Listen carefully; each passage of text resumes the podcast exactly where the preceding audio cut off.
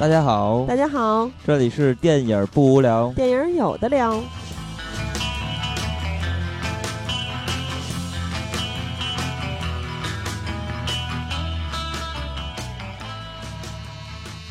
如果喜欢节目，请在新浪微博搜索“电影不无聊”，在微信公众平台搜索微信号 “dybwl” 下划线 “pq”，即“电影不无聊”首字母。关注我们，我们会不定期赠送电影票与周边礼品，分享热门影片观点。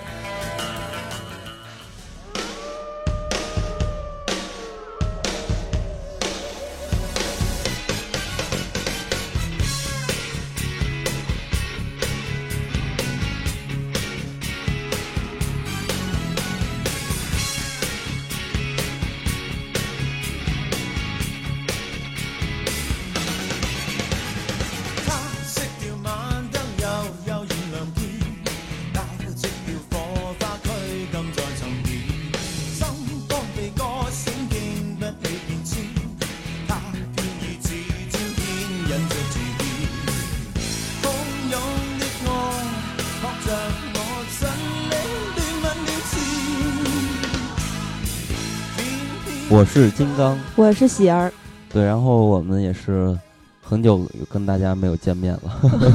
还好吧？就是因为长假有点长，嗯，然后有很多朋友在微信的后台，然后微博也有人问，就说为什么好久没更新了？因为我们去过国庆了，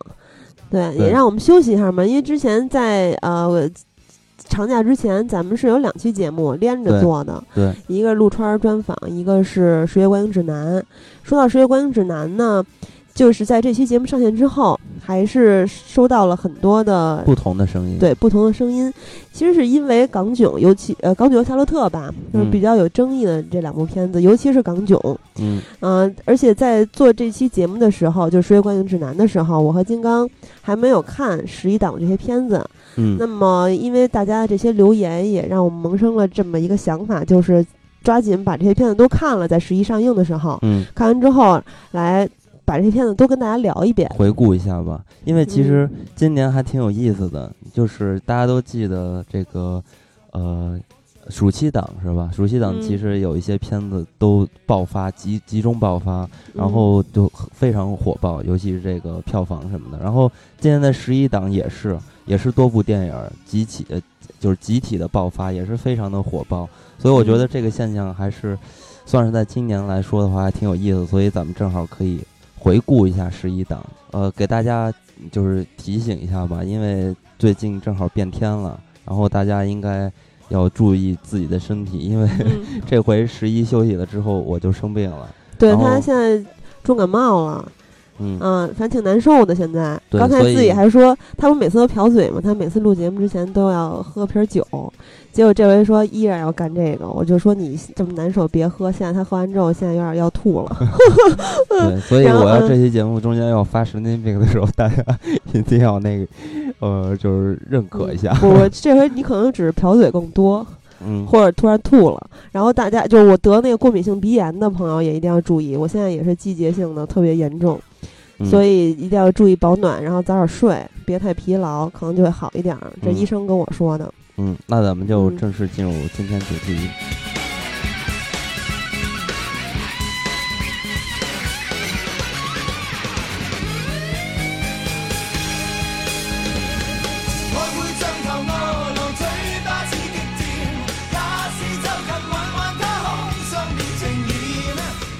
听到这首歌的时候，我都不想把它停止，因为这都是我小时候经常听的音乐，就是学友歌的《饿狼传说》。我记得小时候我听这首歌的时候，还拿那个双录的那种录音机，大录音机，然后我们自己就是搞盗版嘛，然后一边放一边就录这首歌。当年还录过这首歌，所以当时在看这个港囧的时候，出场的就跟着那个字幕什么的，出场的时候的第一首歌放的就是这首嘛。对，所以说咱们第一个说的就是最具争议的港囧了，是吧？随着这首，呃，咱们节目的开场音乐也是这个片子的片头音乐。对，所以其实看港囧的时候，当时就看到这一幕的时候，伴随着音音乐，嗯，其实还有一点儿 进入状态的感觉。然后倒是很，但是很快就没有这种状态了。对，那你这么正正好，咱们说说这个片子最喜欢的桥段吗？我最喜欢的桥段就是片头，对，因为那个我小时候好像之前也说过，因为五音不全，挺自卑的，所以听的流行音乐也很少。我小时候应该是听过，因为放这首歌的时候，我就有一种似曾相识的感觉，但是我并不知道它叫《饿狼传说 》，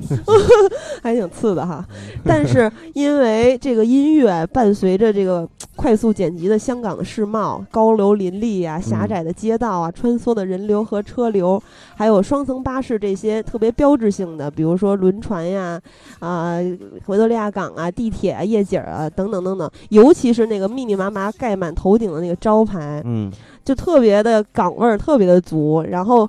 在我但是在当时，在我看来，特别像一个香港旅游宣传片儿。我也觉得，就看完之后特别就特别特别兴奋，包括刚才也特别兴奋，简直太想去香港了，因为。咱俩好像都没去过香港哈。嗯，其实我小时候啊，对于香港一直是我心里的一个天堂的地方，因为我我原来就看这个港片儿嘛，就觉得哇塞，万恶的资本主义社会就是香港那个样子。呃，其实你小时候对于国外其实并没有很多的了解，然后基本上都是看港片长大的。对，然后就喜欢香港嘛，然后就一直特别呃，就是迷恋香港这个城市。然后这回看到这个片头，就觉得真的是挺不错的。然后再往下看的时候，发现其实这个片子跟香港没什么关系，只不过把故事搬到了香港。但是严格来说的话，它放在哪一个城市都可以成立的，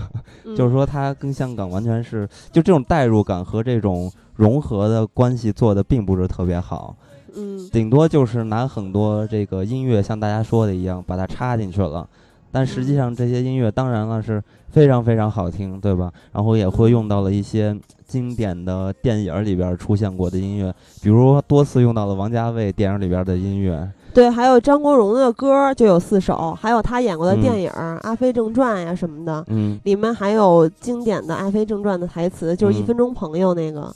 然后还有呃，还有《大话西游》。是吧？嗯？所以我觉得徐峥估计也是一个港片迷吧。对，其实关于香港情怀，就一直好多人说，呃，他什么香港情怀呀等等。他有一个编剧之一的这个人做了一个采访，就是，呃，我看过他一个访谈，说香港元素不是这个电影里必然需要的东西，他们也没有想强调香港元素。说为什么故事发生在香港呢？是因为徐峥和他都是。对他们来说，香港是一个做梦的地方。当年他们也很喜欢看香港电影，就像你认为的那样。嗯，然后他们就对这个地方非常向往，比如说成龙的电影啊等等。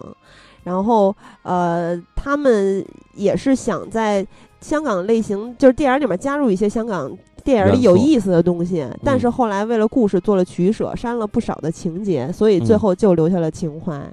但这个情怀，就像之前咱们在做《十月观影指南》的时候，阿和说的，从他的呃经典的电影呃不经经典的歌曲吧，不光是电影原声啊，还有他的一些呃对白，然后都让他身边的很多港片迷觉得特别恶心，就是侮辱了他们的心里的神圣的这些经典。那你有这种感觉吗？我也有。为什么呢？就是之前看他们这个采访里面说到，他这些歌曲都不是乱用的，是根据他所需要的，就是他涉及到的剧情还有人物的情绪啊所在的情境。而贴合这个情境，嗯，但是我觉得很多处了它的运用是不符合画面和当时作为咱们观看的人的情绪的。比如说有一幕我记得特别清楚，是徐峥见女神之前打扮，嗯，然后就修剪鼻毛啊什么乱七八糟的这些，嗯，其实还算是一个应该是挺搞笑的桥段。当然，他这个片子里很多搞笑的地方都让你不觉得搞笑。嗯，然后这个时候放了一首粤语的经典老歌，但我忘了是什么了。就当时我就觉得特别反感。我打断你一下，这刚才他你说的那放的不是粤语老歌，那其实是王家卫电影里部的里边的一个场景嘛，正好是梁朝伟他演的那个梳头的那啊，对对，反正就是那段，对，特别熟悉的一个旋律。然后，那如果是梳头的话，就像有的可能这个我没有想起来，但它还有其他的运用。就是呃，第一感觉会让人觉得是带回当年，就听这些歌或者这些曲子的时候，看到那些画面的时候，嗯，自己的那种再也找不回去的状态，或者是那些多少年眼前都不会模糊的经典的画面。但是配上港囧的当时电影里边的一些情节，是撑不起来自己的这种思绪的，所以就很容易引起反感。而且就有的时候会觉得音乐用的生硬，或者是莫名其妙。嗯，但是它又有的地方吧，我觉得它的选曲说的是符合人物的什么心理啊，或者是剧情的发展啊，更多的是出于歌词，因为他在那个有一场戏是徐来在，呃，把他婆家所有人除了他媳妇儿。就一通乱损之后，他自己撒完气了，坐着小巴，一脸落寞的时候，放的是张国荣的《倩女幽魂》。然后这个歌词是“红尘里美梦有几多方向，找痴痴梦幻中心爱，啊，路随人茫茫。”其实这个歌词感觉起来像是他电影里那么回事儿，但是就。就是歌词，可能是歌词还比较符合，但是你听起来，你听旋律的时候，不会第一下想到的是歌词，是你就刚才我说的，是你当时对，是那个画面。那徐峥他是这么说的，他说：“反正也要说台词，我们为什么不让这个台词有另外一种色彩，有一些典故，有一些出处，这样看片的时候就会觉得比较好玩儿。”嗯，他是这么想的，他的初衷是这样的。嗯。但我我其实觉得我并没有特别特别的反感，就是让人感觉是特别恶心的感觉。其实我还倒是没有这么严重，我只是觉得哎，这挺好玩的，这么乱用。因为其实它这里边的音乐并没有做一些变化，除了那个呃《当年情》这首歌，它是把就是唱的演唱那部分去掉了，只剩下旋律了。那个时候其实有徐峥，有时候几场戏在那个彷徨的时候。孤单的时候、难过的时候放的都是这首曲子嘛？因为我在看片的时候印象比较深刻，我觉得这个地方用的还算是合适一些，因因为它只是旋律了，把那些歌词都拿掉了。但是其他的歌歌曲呢，基本上就是还原一模一样，跟你在听录磁带、听这个 CD 什么的一模一样。对啊，所以说。呃，我我倒是觉得并没有呃引起反感的这种感觉，只是觉得可能确实 有点太密集了，总是让让就是你喜欢这些歌曲的人就会陷入曾经的画面，或者陷入这首歌曲中，然后就忽略了这个电视啊不是电影在演什么。而且他尤其是前面好多，就比如说他跟女神当年在校园里面画那个壁画啊等等这些，嗯，呃很多很多桥段，他都是。很长时间的没有台词的，只有音乐，然后就特别像 MV。嗯，但是里边其实还有一段让我就是爽了一下，也就是当时这个片子放到了林子祥演唱那首《真的汉子》那首曲子，其实大家咱们可以给大家听一下吧，因为这首曲子可能有些人只听名字还印象不太深刻。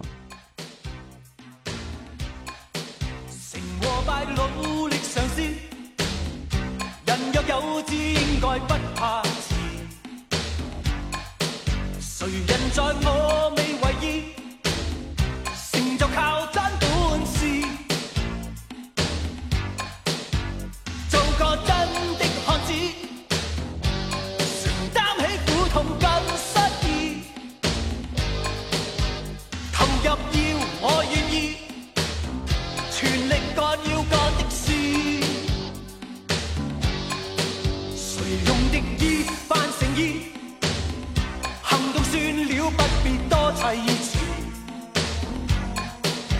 迷人是这份情意，谁没有伤心往事？做个真的汉子，人终归总要死一次，无谓要我说道理。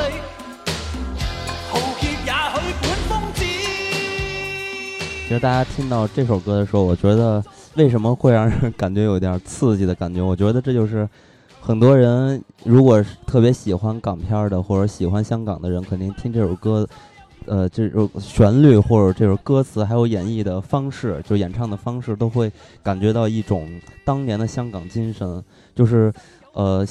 也可以这么说吧，严格来说是香港人眼中的香港精神，就是。白手起家是吧？坚韧不拔、顽强的这种自己拼，然后实现自己的梦想，金钱呀、荣誉啊各方面的东西。当然了，咱们严格来说，这里边有很多的政治原因和这个地缘优势什么的。但是如果咱们小时候看港片的时候，会被这样的歌词和这样的曲子激励，所以看这个的时候，我当时看港囧的时候，听到这首歌的时候，也是让我。冲动了一下的地方，就觉得哇塞，这才是我心目中的香港。但是话说回来，其实这个片子除了这些音乐，当然这里边音乐真的是特别特别的值得回忆，然后去呃或者说牵扯出很多很多故事，比如说这个有很多什么像什么上海滩的这些歌曲是吧？嗯这些作就是作曲的人叫做顾家辉，这都是香港老一老一派的这帮呃配乐的一些大师是吧？他们做的曲子都特别特别有中国东方的这种风味，或者香港的那种风味，就那种感觉、年代感什么都有。反正也是一代人还有黄沾嘛，沧海一声笑，然后谭校长，对还有这个陈子呃林子祥，还有陈百强、对陈小春等等，对，你说到这个陈百强和这个呃林子祥，呃，不是张国荣什么的，嗯嗯这也是当年的叱咤这个乐坛的一队人嘛。但不是张国荣应该是跟谭咏麟放在一起，他是吧？呃他他俩对决了这么多年，他们三个其实，在当年都特别特别，火不过他对他嗯是比较也是英年早逝嘛，属于这样的。所以其实回忆起来的话，这就这个片子真的通过这些音乐，真的是有很多很多话题可说的。但是咱们比 既然要说电影的，还要放回电影来说。其实看这个片子的时候，也是觉得第一时间我就感觉这个片子对我自己来说啊，它并没有那么差。对我也是觉得没有大家说的那么烂，对，因为其实我觉得这个片子很多人都在说，呃，低级是吧？就说的是一一文不值，因为嗯他的笑料很低级，然后呃，尤其是跟长辈一起去看的话，非常的尴尬，嗯，然后还有就是笑点完全的不好笑，但对这是确实是这样。对，嗯，还有什么？因为呃啊，然后说还有什么原因来着？就是说，呃，我我我觉得我看到的大部分就是这些了，基本上都是奔着他这个比较低级的笑料来说的。但其实我觉得这个问题到底哦，还有包贝尔的演技啊对对对，除了嗯咱们先不说包贝尔演技啊，嗯除了说他片子里边这些笑料，也就是他这些特别低级的梗啊这些东西，我觉得这些问题出的就是这些东西出现的问题所在，并不是电影带来给就是带给大家的这些问题，而是因为。咱们中国电影的一个审查制度带来的，呃，或者说嗯分级制度，因为大家都知道中国电影没有所谓的分级嘛，但嗯其实像这样类型的电影，很明显的话，如果说他玩的再狠一点的话，那就很明显就是 R 级喜剧嘛。嗯，屎尿屁吗？对，然后这种 R 级喜剧，其实在外国是吧，这都是很正常的一种类型的电影。所以说，嗯我觉得最大的问题并不是因为这个片子造成的，而是因为中国现在没有分级制度造成的。也就是说，这个片子是挑人去看的，就像 R 级喜剧或者说暴力、嗯色情的，还有这种三级片儿之类的等等等等这些电影，其实它的存在都是正常的，它是为了嗯满足一些影迷的需要的。所以其实这部片子有很多人很喜欢。对对对，所以呢，如果有这个分级制度呢存在的话，我相信这个片子会就是抛去啊，就除去一些对这个片子带来的一些反面的声音。所以我觉得嗯最大的问题还是在分级制度，就是应该要呼吁这个分级制度哎，你看的时候，你那场的影院效果，当时观众的反应是怎么样呢？就大家，我觉得大家还是呃都在笑，还都是这样。但是我嗯自己其实觉得并不是特别好笑。我觉得好像大概是有百分之七十的人嗯，是在疯狂的笑，甚至我旁边的旁边有一位大姐，嗯，笑的前仰后合，而且不断的鼓掌，不是不是鼓掌就是拍手。有的人就笑得特别强烈的时候会拍一下手，他一直在前仰后合，就我余光永远看到有一个人在那儿在那儿在那儿跟跳舞一样。对，所以我觉得其实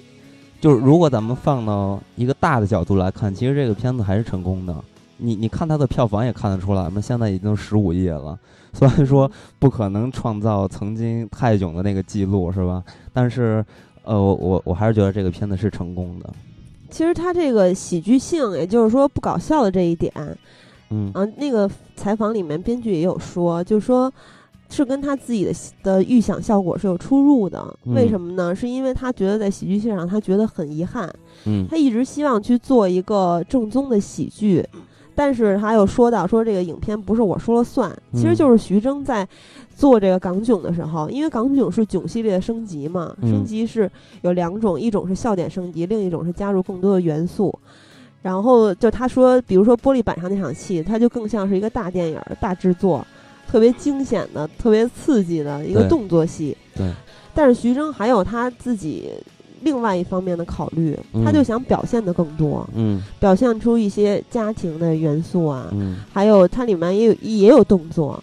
然后他想加入很多很多的东西。但是这个编剧他就希望做一个纯喜剧，嗯但是他说，就比如说这个各种音乐的加入，也是就是经典老歌嘛，也是让他在市场上非常成功的因素之一。对，因为吸引了很多七零后的观众，就本来可能不会选择这部电影的人。那我是不是活得比较老成？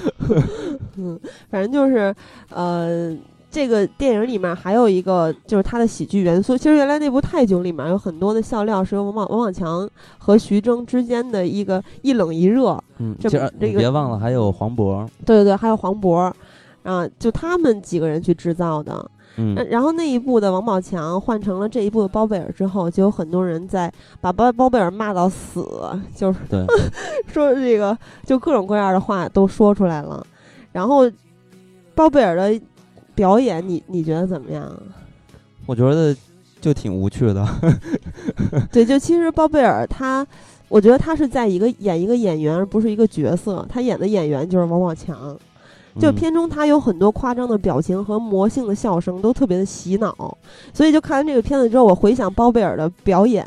只能嗯想起一个，就不是一个，可能也就是几个表情和他那个傻乐的声音。嗯比如说，我印象最深刻的是包贝尔皱着眉头把五官都挤到一起，然后用那种特别无奈又着急的表情。就其实就是天台上那场戏，包贝尔这个表情给我印象特别深刻，因为没记错的话，他在天台上说了两次，说咱能上来说吗？嗯然后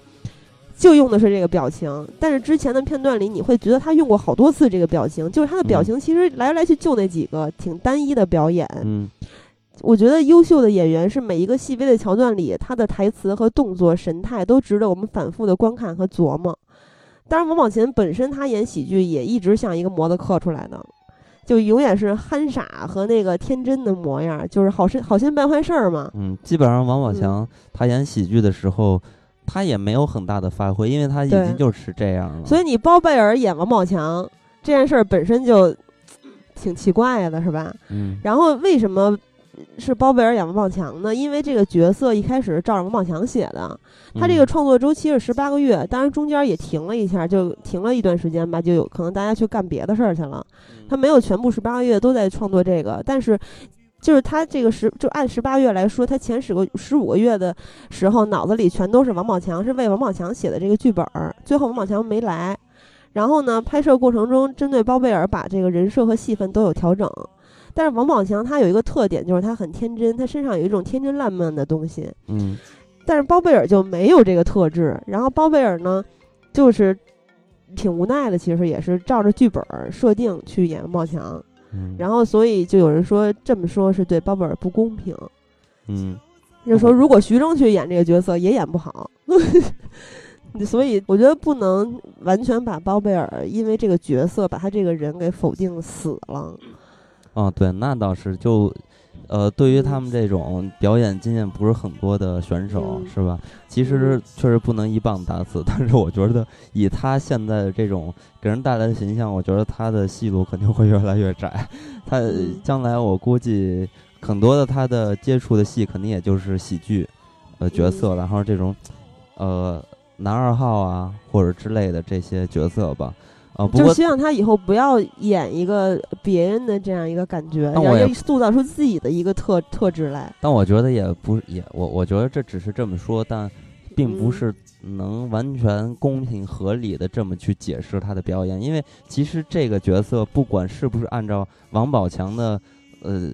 原本是按照王宝强来打造的，我我就是说他其实再怎么演他都会是这样，就是说这个东西不管是根据谁打造，假如是根据包贝尔来打造的话，这个角色也就是这样。所以这也不算是很找理由什么的，因为他就是这样嘛。其实这个片子我觉得在喜剧上缺了一点，就是特别让人觉得呃跟那个泰囧比起来，就让人觉得呃搞笑程度要降低的，也就是在黄渤这个点上。因为在港囧啊泰囧里边，其实是因为黄渤的加入，让这个三角关系变得更有趣。而且我在看完呃泰囧的时候，我觉得我发现了一种新的喜剧的表演方式，也就是黄渤所表演的出来的那种喜剧的方式，似乎跟咱们见到的很多人表演的喜剧方式都不一样。因为黄渤扮的这个角色，咱们看回想一下，其实很多喜剧的表演方式都是装傻，嗯，是吧？然后，然后观众看见了。对，狂的那样。然后你就会感觉啊，那这个人有问题，要不然是智商上有问题，要不然就是嗯，生理上有问题对对，问题。就比如我最喜欢那个你丫闭嘴，那就是一个大傻子。对对，嗯所以你就会带来一些是吧蛋？对，好玩的笑料。嗯但是呢，大家仔细回想这个泰囧里边的黄渤扮演的这个形象，他并不是智商有问题，他那是黄渤，甚至他是演所有电影里面，基本上啊是他嗯打扮的最精神的一次。对，而且而且他的智商也特别高，而且还要是吧，还要追杀这个呃徐峥这个之类的。但是对你现在说起来，我就想起那个他们在泰国的某个庙里面那场戏，那当时笑死我了，嗯就是一个黄渤。对，就是他他在表演的时候是这种人上。性格和他的动作上是有一种冲突感的，他是表演的是这种方式，就是你会感觉到他是有一种那种表演上特别的 夸张、特别浮夸，就那种感觉，然后叽叽喳喳的这种人。但是这个人并不是傻，就是我是觉得黄渤是找到了另外一种表演喜剧的方式，我觉得特别特别有趣。其实从这个。呃，他当年出名的那部电影就演黑皮叫什么来着？《疯狂的石头》。嗯，其实那个角色就有一点傻，但还并不是传统的那种低能儿的那种。其实黄渤一直在在喜剧的表演上，我觉得还挺有天赋的。当然了，黄渤其实就是一个非常出色的演员嘛，他并不是因为演喜剧。让大家知道，然后最后就一直只能去演喜剧。大家也可以看到，其实他演演过很多很多种角色，然后都非常成功。所以，呃，再来看这个港囧的时候，你会发现，其实。呃失去了黄渤这么一个元素，我觉得就非常的让这个片子在搞笑程度上有所降低。当然，这个片子里边会有其他的一些人物，呃，来给大家制造一些呃惊喜的点啊。我我觉得这这惊喜的点主要就是这些香港的那些老演员们，比如说这些常年的配角们。嗯呃，当然这回里边有我特别特别喜欢的葛明辉。葛明辉也演过主角啊。呃，对他嗯原来演那个小小赌圣什么，我觉得特别特别逗，也特别特别脏，就是之类的吧。然后，但是我觉得特别特别可惜的是，这回片子里边的所有的这些香港的黄金配角配角呢，嗯，基本上都是匆匆而过，匆匆而过，让嗯人觉得意犹未尽的感觉。他是徐峥没有很好的利用起这些演员来，顶多就是葛明辉这回演了一个反派嘛，但是这个人物简直太简单了。然后，呃，阿阿僧是吧？李三李三森他嗯他演的这个也是，就是很简单很简单这些人物，包括这里边还有咱们看那个陈小春演的《鹿鼎记》里边的胖头陀是吧？就是那特瘦那个人也都出现了，是那八开锁王。啊什么的。对，嗯，所以像这些演员，当时看到的时候，真的是算是惊喜，就觉得我操，这些演员多少年没有见过了，也真的有一种，呃，类似于看敢死队的感觉，就看一眼少一眼的感觉啊、呃但是非常可惜的是，这些演员在片子里并没有承担出一些，呃，给人带来的一些快感，嗯、顶多就是一闪而过的感觉，特别失望。所以哎其实戏份最多应该是王晶儿吧？哦，对，王王啊，晶，当然除了李灿森和葛明辉，嗯。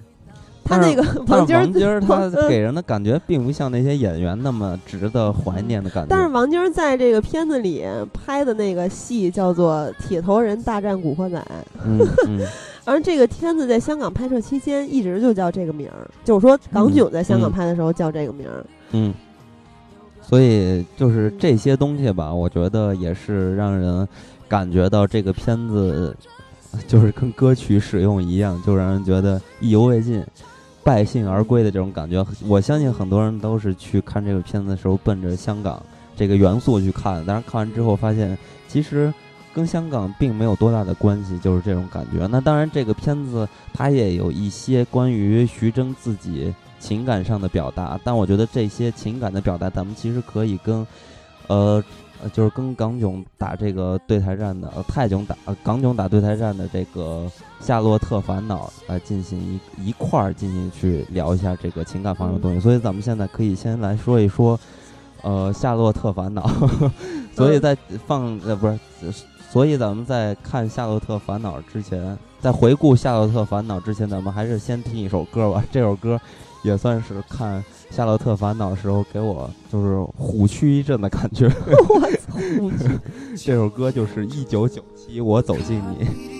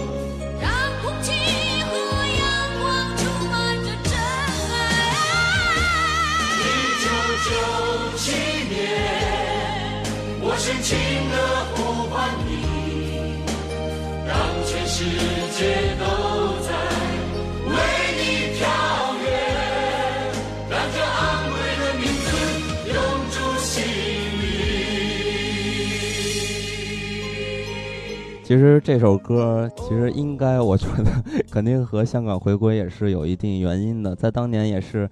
迎接香港吧，然后一帮咱们大陆的歌手去演唱的这首歌。其实说到这首歌的时候，咱们其实也可以找到一个点，也就是《夏洛特烦恼》这部电影里边，其实也用到了很多很多值得回忆的这些经典的老歌，对吧？嗯呃，但是呢，就像这首歌一样，我觉得《夏洛特烦恼》对于歌曲的运用是比《港女王》好太多的。对，它是为叙事服务的。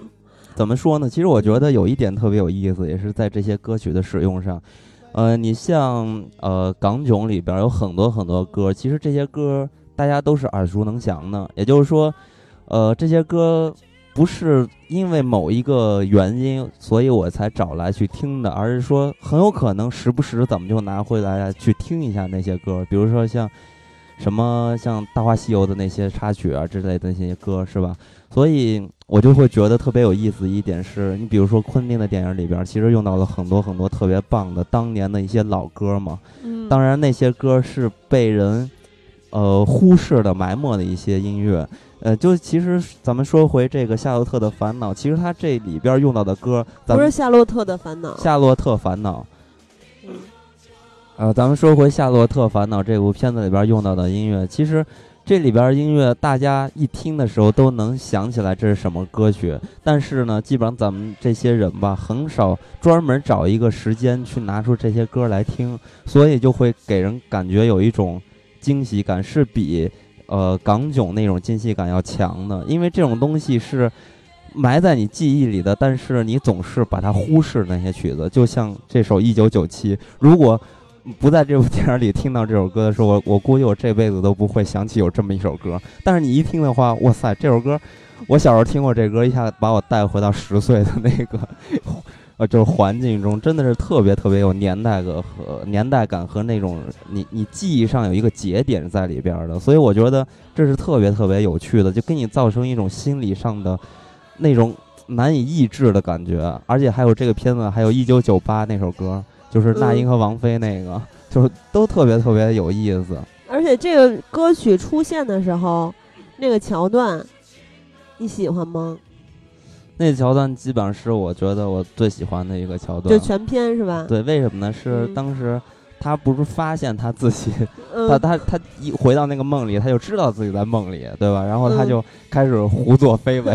然后要跳楼，然后要醒来嘛，然后发现就跳了楼了，他们发现他自己还在梦里，然后他就嗯。哇就跑到大街上，回头一看，这是一九九七年，然后背景打出这首歌，然后那给的那个画面是特别特别庞大的，对，然后就开始有各种九七年回归的大横幅啊对，还有当年的那个街道的情景啊那，些建筑啊，那种感觉，一下又把我拽回那个我十岁的那种孩子的那种视视视角中，我就觉得真的是特别有意思。这这，我觉得这才算是一个惊喜，就是你真的真是想象不到，给你来了这么一下，所以那点就是片子演到这儿的时候，我真的是特别特别喜欢。那这个片子你整体觉得怎么样？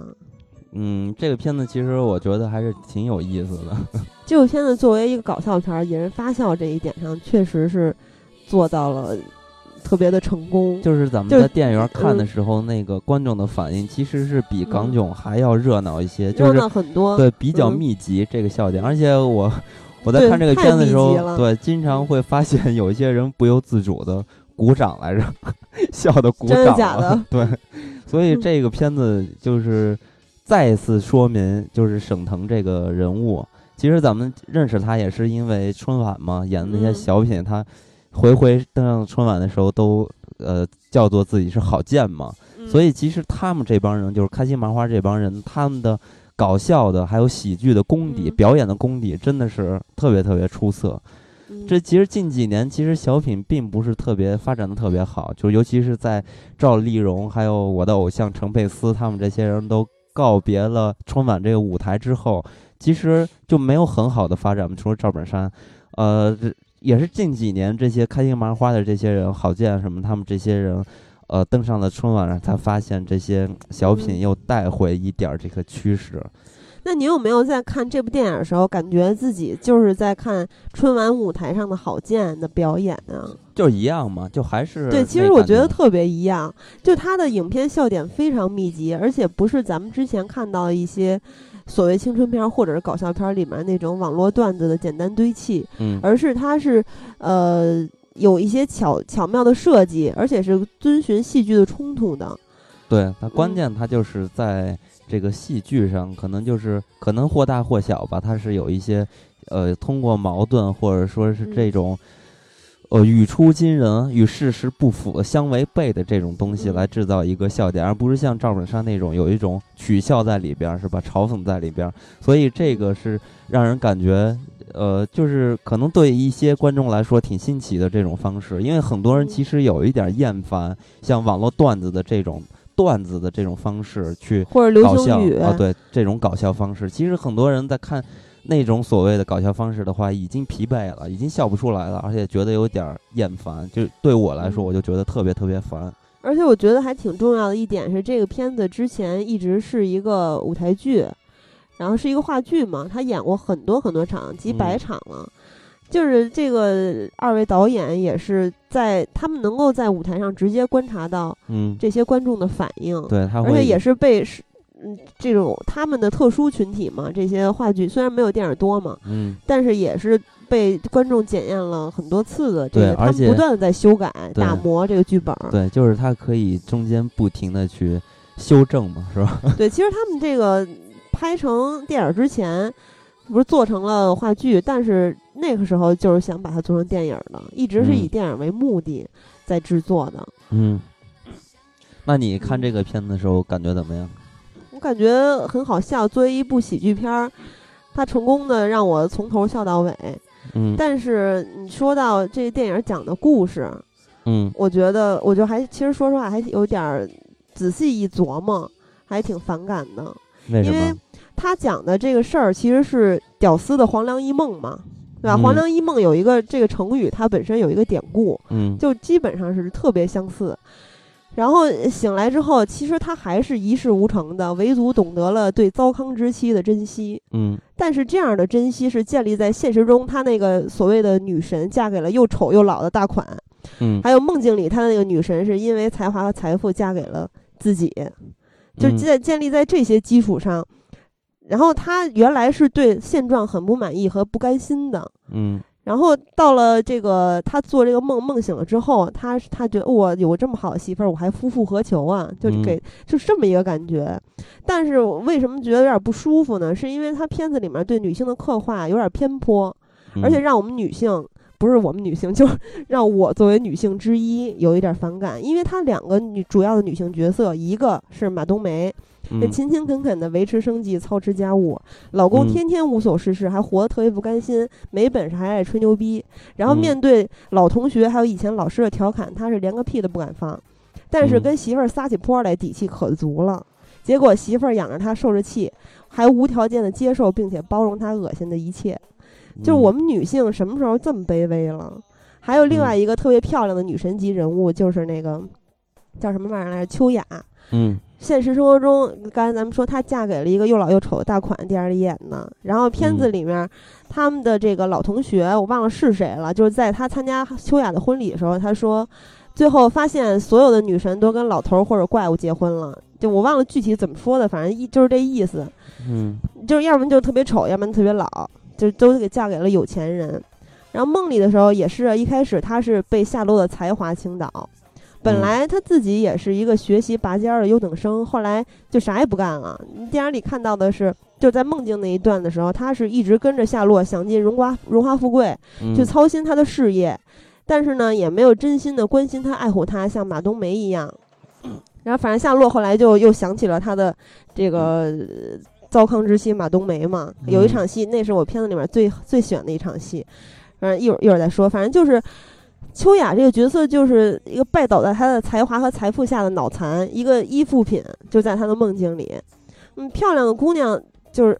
怎么就都是婊子了？就电影里就给我这种感觉，自己没半点本事，我们女性怎么就这么没起子、臭不要脸了呀？嗯就这个是让我感觉他的整个故事，他他表达的这些东西挺讨厌的一点。但他有一场戏我特别喜欢，就是他吃面那场戏，嗯就是在梦境里面他想到的，就是他后来想起马冬梅了，其实是一些在现实生活中发生过的桥段，比如说吃面嗯这场戏里面，嗯这场戏我还哭了呢。嗯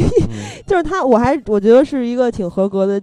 观众，就是他们想让你哭的时候就哭了，就是这是泪点吗？嗯为什么喜欢？就是因为我觉得正是生活中这些朴实无华的小事儿，甚至是你千篇一律重复了多少遍做的厌烦了的事儿。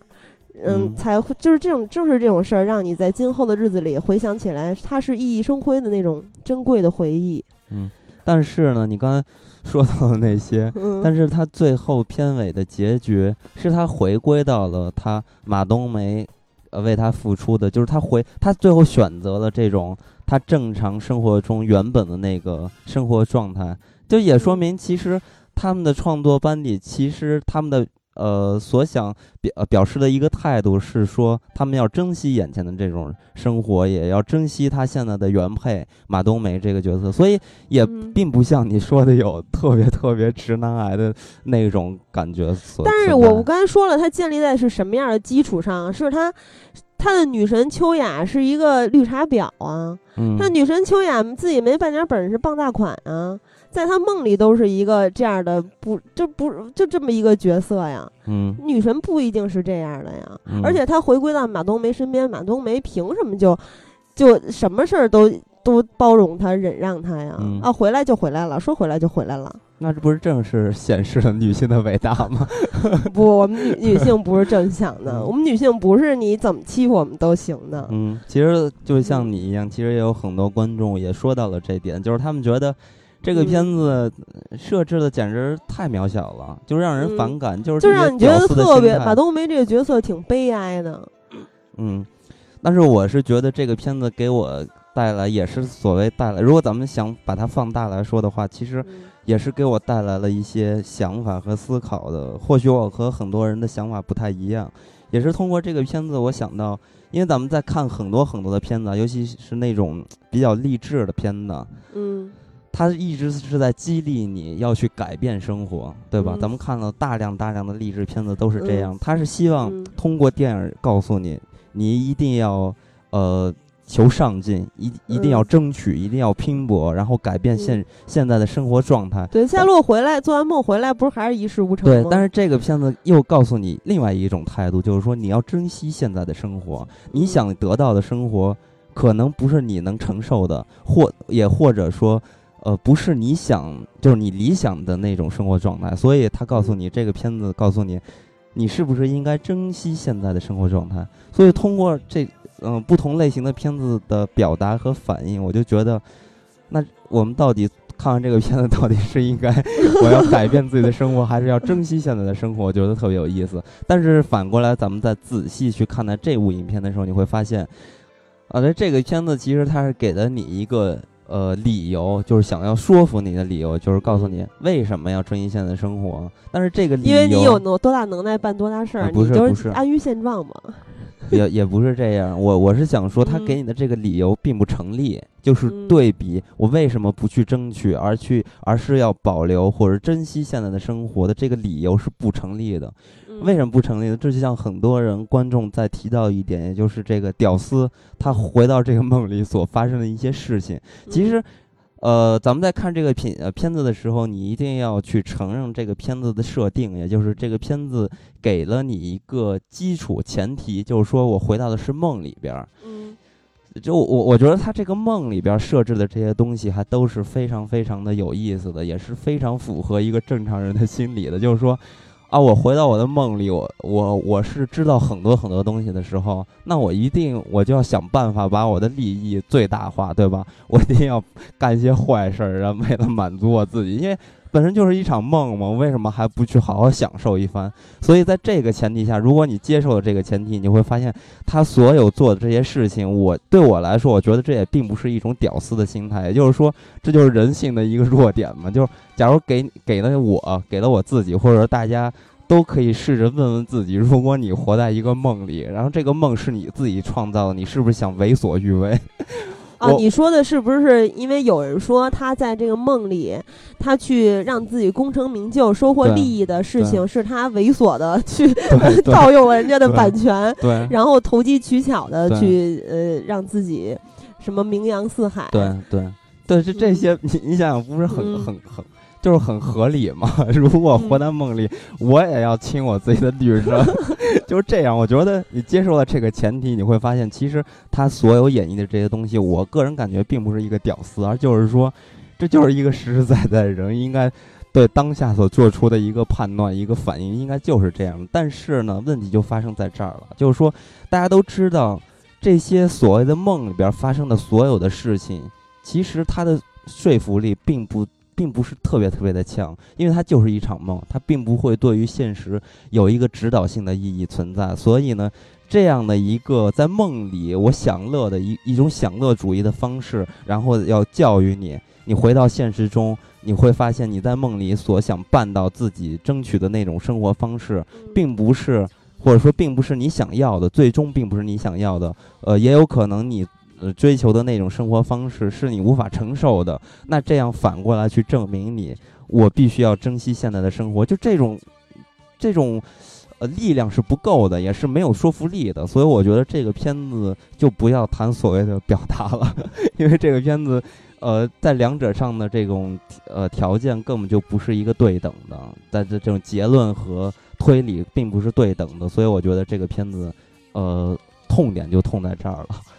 那那你觉得那个刚才咱们说要聊到故事的时候说港囧，对不是说夏洛特嘛？啊啊，不是夏洛特烦恼吗？嗯，啊，对，看之前我一直以为是夏洛特烦恼对，看完之后才知道是夏洛特烦恼。嗯，啊所以咱们再说回港囧嘛，因为刚才不是说到了吗？要说到表达的时候，咱们可以把两部片子放到一块儿来说，因为嗯港囧其实和这个片子所给人带来的，从设置上、人物的设置上，还有他们所想表达的，其实是有一些类似的。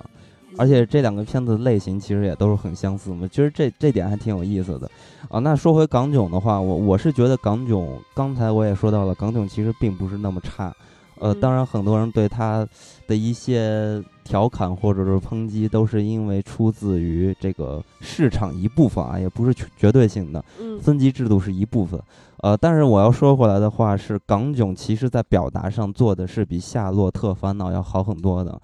其实从港囧，港囧我一直觉得这个系列其实做的是非常出色的。从类型片的角度，从喜剧片的角度来看，在国内的片子里边其实是非常出色的。从人物的设置，还有喜剧的冲突，还有它前两部的一些所谓的现实意义吧。如果前一部准确说，啊，对前一部还有之前的那个《人在囧途》嘛，对，那不是他导的吗？啊，对，嗯其实他们是在这种，他是有一些表达，从一开始就是有表达的嘛。所以嗯说，好的喜剧一直是应该有内核的，才是能成为一个好的喜剧。当然，咱们并不是说港这个囧系列的片子，它要给它拔到多高啊，只是相对来说做一个对比来看的话，其实它是在大陆完成的是非常出色的一部。当然，咱们再看回来这个港囧的时候和《夏洛特烦恼》这个片子做比比较的时候，我相信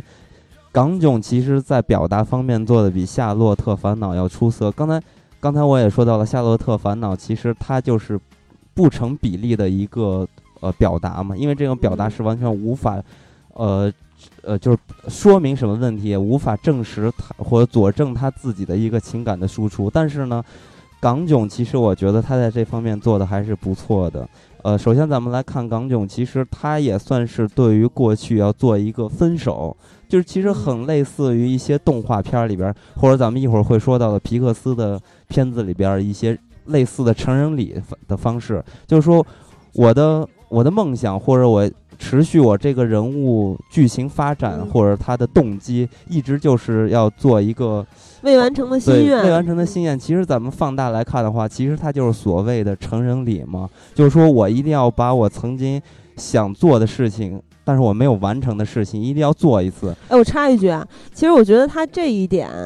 就比如说跟初恋女友之前没干成过什么，嗯，可能是接个吻，或者是嗯。有有的可能是不是，可能是接个吻，或者说的过分点，有的想来一炮，就是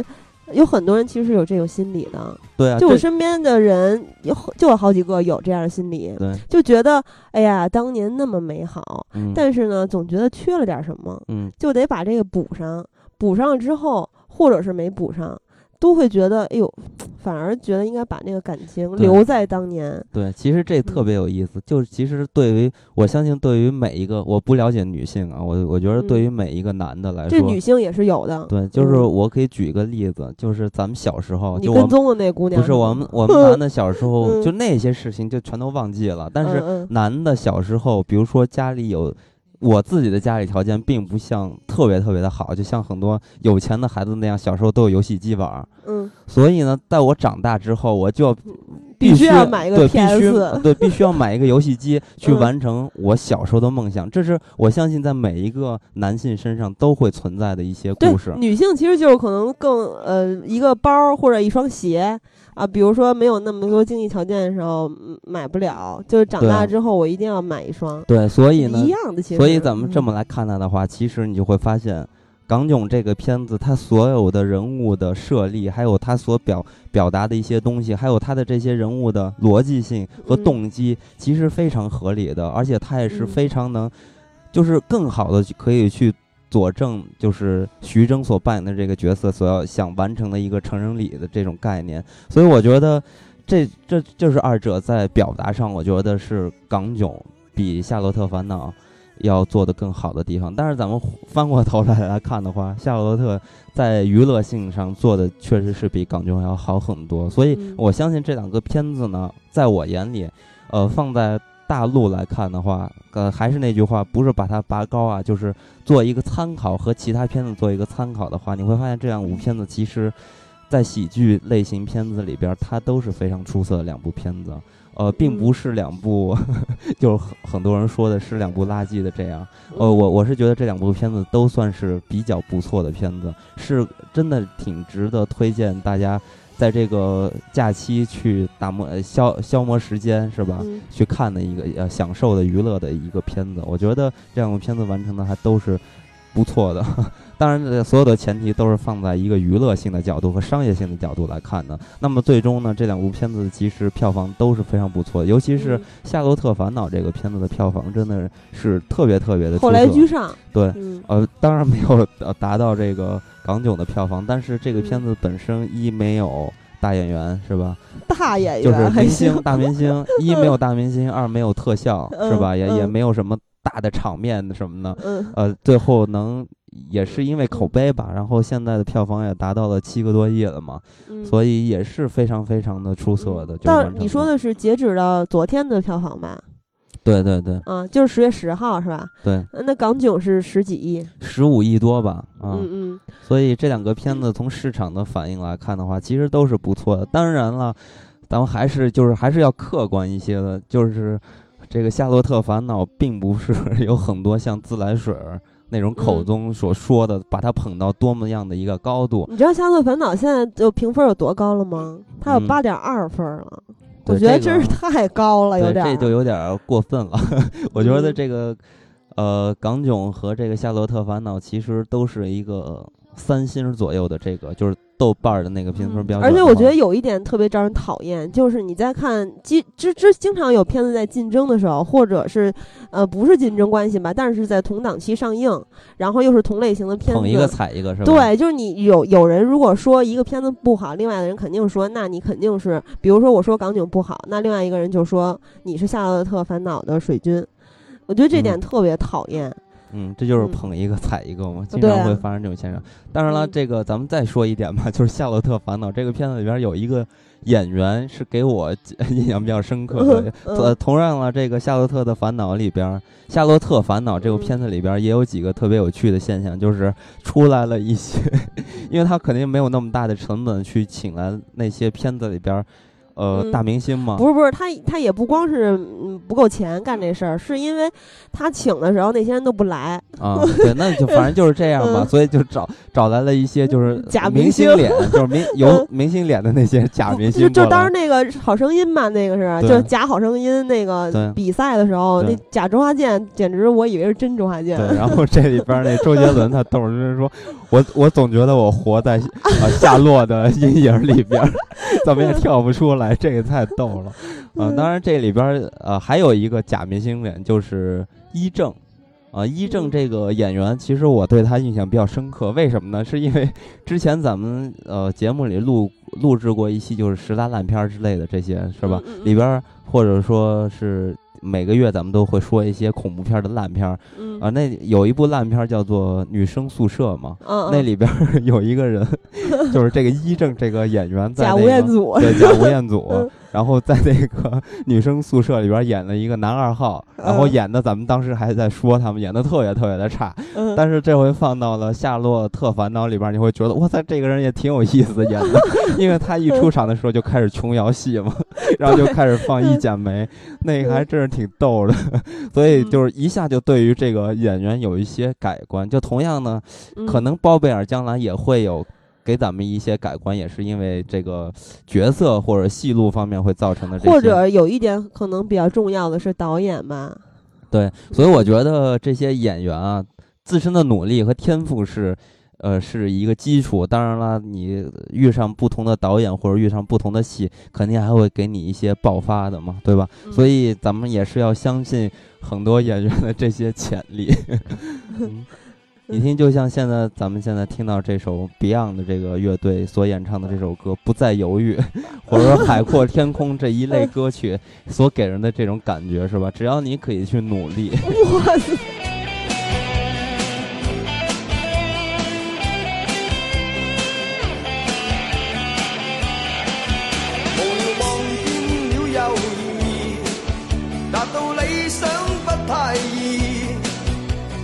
有信心，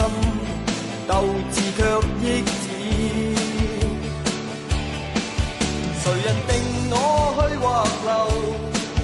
定我心中的宇宙？只想靠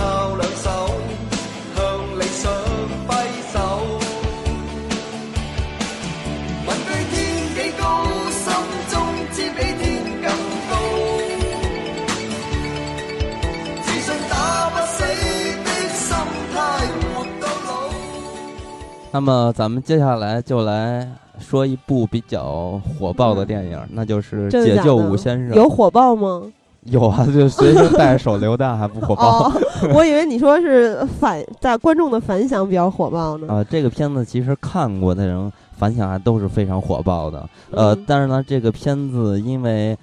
怎么说呢？可能一是因为这个题材，嗯二是因为演员、嗯还有导演的知名度各方面的原因吧，所以让这个片子的票房是不太好的。然后也是造成了很多影迷或者有一些。也不是，也是，反正有很多人在呼吁大家不要错过这么一部嗯，好的片子。对，之前咱们在《十月观影指南》里面就说过，十一，呃，这回呢是有很多的不同类型的电影会上映，嗯嗯然后大家就如果你口味不同的话，你也都能找到自己的选择。那这一部就跟刚才那两部就是完全不一样的嘛，它嗯是一个犯罪片儿，而且还是根据真实事件改编的。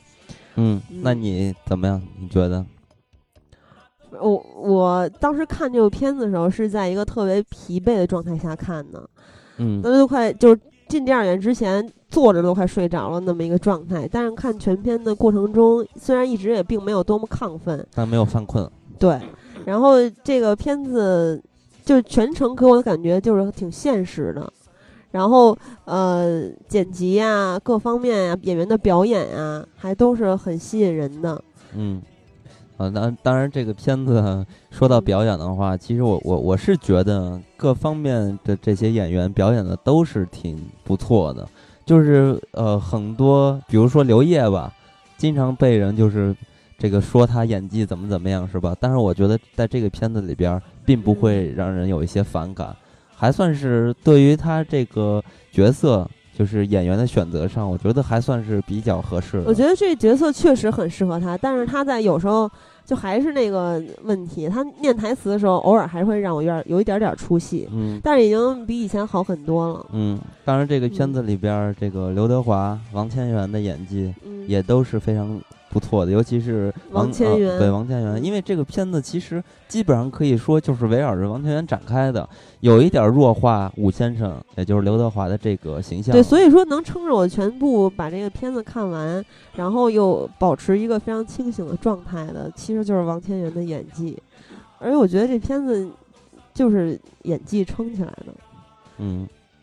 当然，这个片子其实在风格上，咱们先不说这些演员的呃，就是性别的比例吧，尤其是这个拍摄影的风格上，其实它也是有一些类似纪录片儿的方式嘛，也是特别显得真实对，比较粗粝的感觉。嗯呃，你你看在选景上，其实它就是没有规避一些特别丑陋不堪的那些画面，嗯它正。呃，就完全就是现实是什么样的，而且是找嗯的是那些人流比较多的、比较乱的聚集的地方去拍摄的，所以嗯造成的这种感觉，你会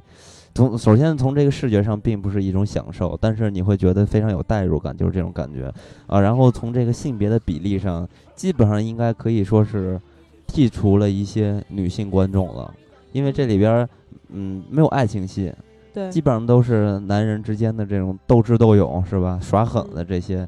所以呢，呃，我我是觉得也可能是这几个方面的原因造成这个片子就是在观众的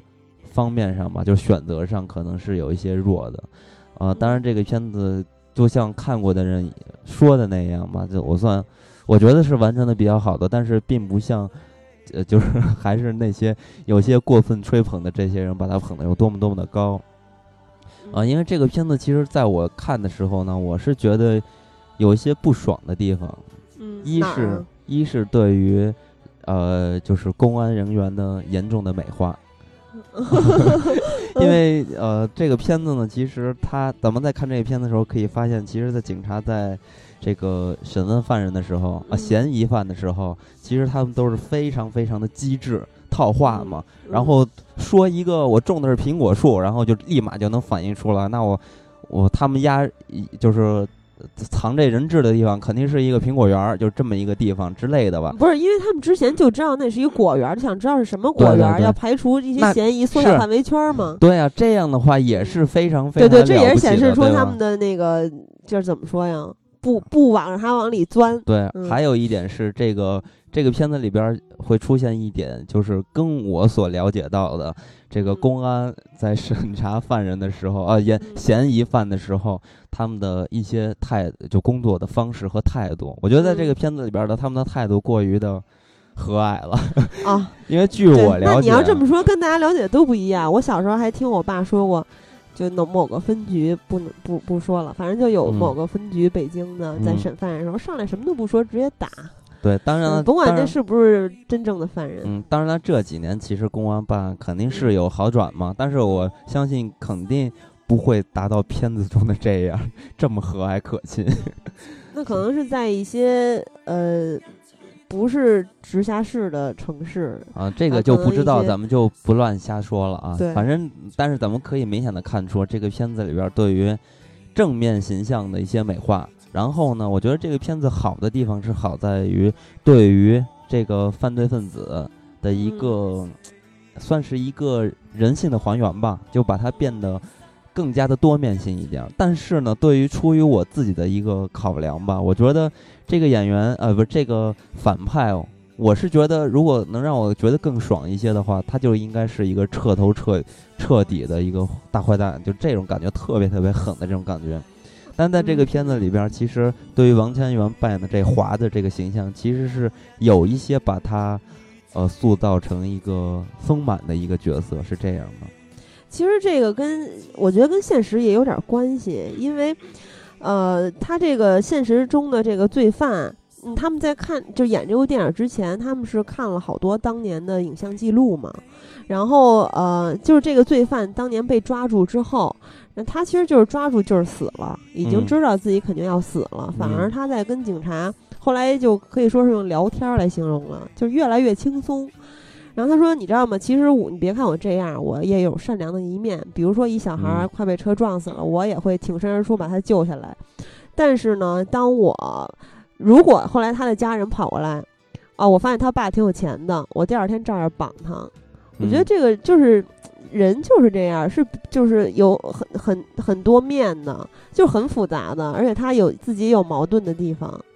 他也不不，我觉得也没有人会是一个，当然也有啊，就多数人还是不太可能是一个彻头彻尾的完全的混蛋。其实我就是他这个现实中，就是他这人就是这样的。我跟你了解到的正好有一些相反，我不知道咱俩谁了解到的是一个正正确的或者说真实的。我说的那是王千源说的，对，但是嗯。我看到的是犯罪分子，也就是华子的这个形象，原本的形象，嗯。亲口所说的，然后让我对，那觉得，也是啊。对嗯你你听你说说，我说嘛但是我看到的是媒体和与他聊天的时候，嗯。亲口从这个华子这个形象的这个人这个原型，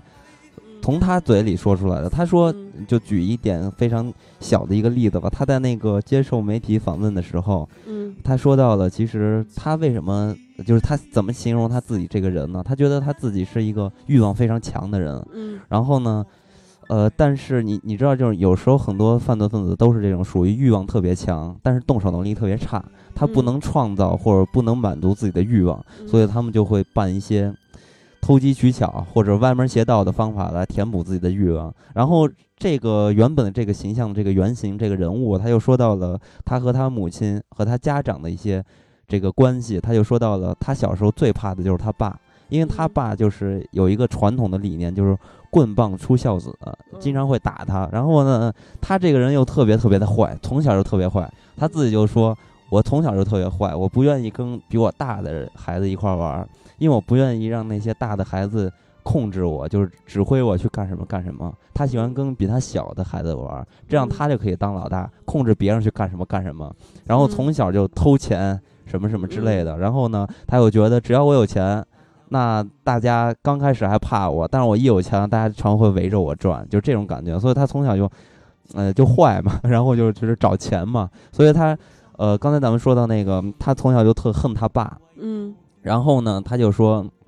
呃，他小时候他父母离异就是因为他，为什么呢？是因为、呃有一次他爸打他，就打他特别厉害，然后他就离家出走了。离家出走之后呢，他妈又找到他，然后他就叫他回家嘛，他就是不回。他说他妈就说：“那你怎么才回家？”他说：“你跟我爸离婚，你要是离了婚我就回家。”结果他爸他妈就离婚了。然后离了婚之后呢，就不是之后就问到这儿嘛，媒体就问他说：“那你爸你妈离了婚之后，你是什么感觉感受？”他说：“我特别高兴啊，就是这种，他是一个特别自私的人，就是从两方面，一是他的欲望，然后二是他特别自私，然后还说到了，就跟这个片子里边演的一样，他绑架人的时候挣了很多钱嘛，然后嗯。给他的这些同伙分的钱都特别少，就是十万的这这样，他自己拿好几百万这样，嗯。在真实的他就是办犯犯案的时候，他也是这样。他然后他还说别人就是他的同伙，他不信任他的同伙，然后嗯。他他觉得他们特别自私，其实他就是特别自私的人，他还说别人同自私，就是这样一个人。然后呃，这个人其实，在片子里边也是对于这些人物，就是他原型有一些嗯、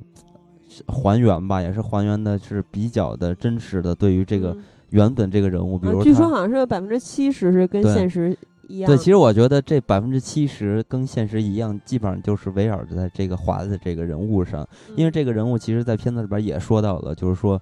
呃，我要出生，当时我应该做的事情，要把我妈杀了，就这种。他在那嗯个跟媒体呃聊天的时候也说到这些话了。你可以发现，其实这个人，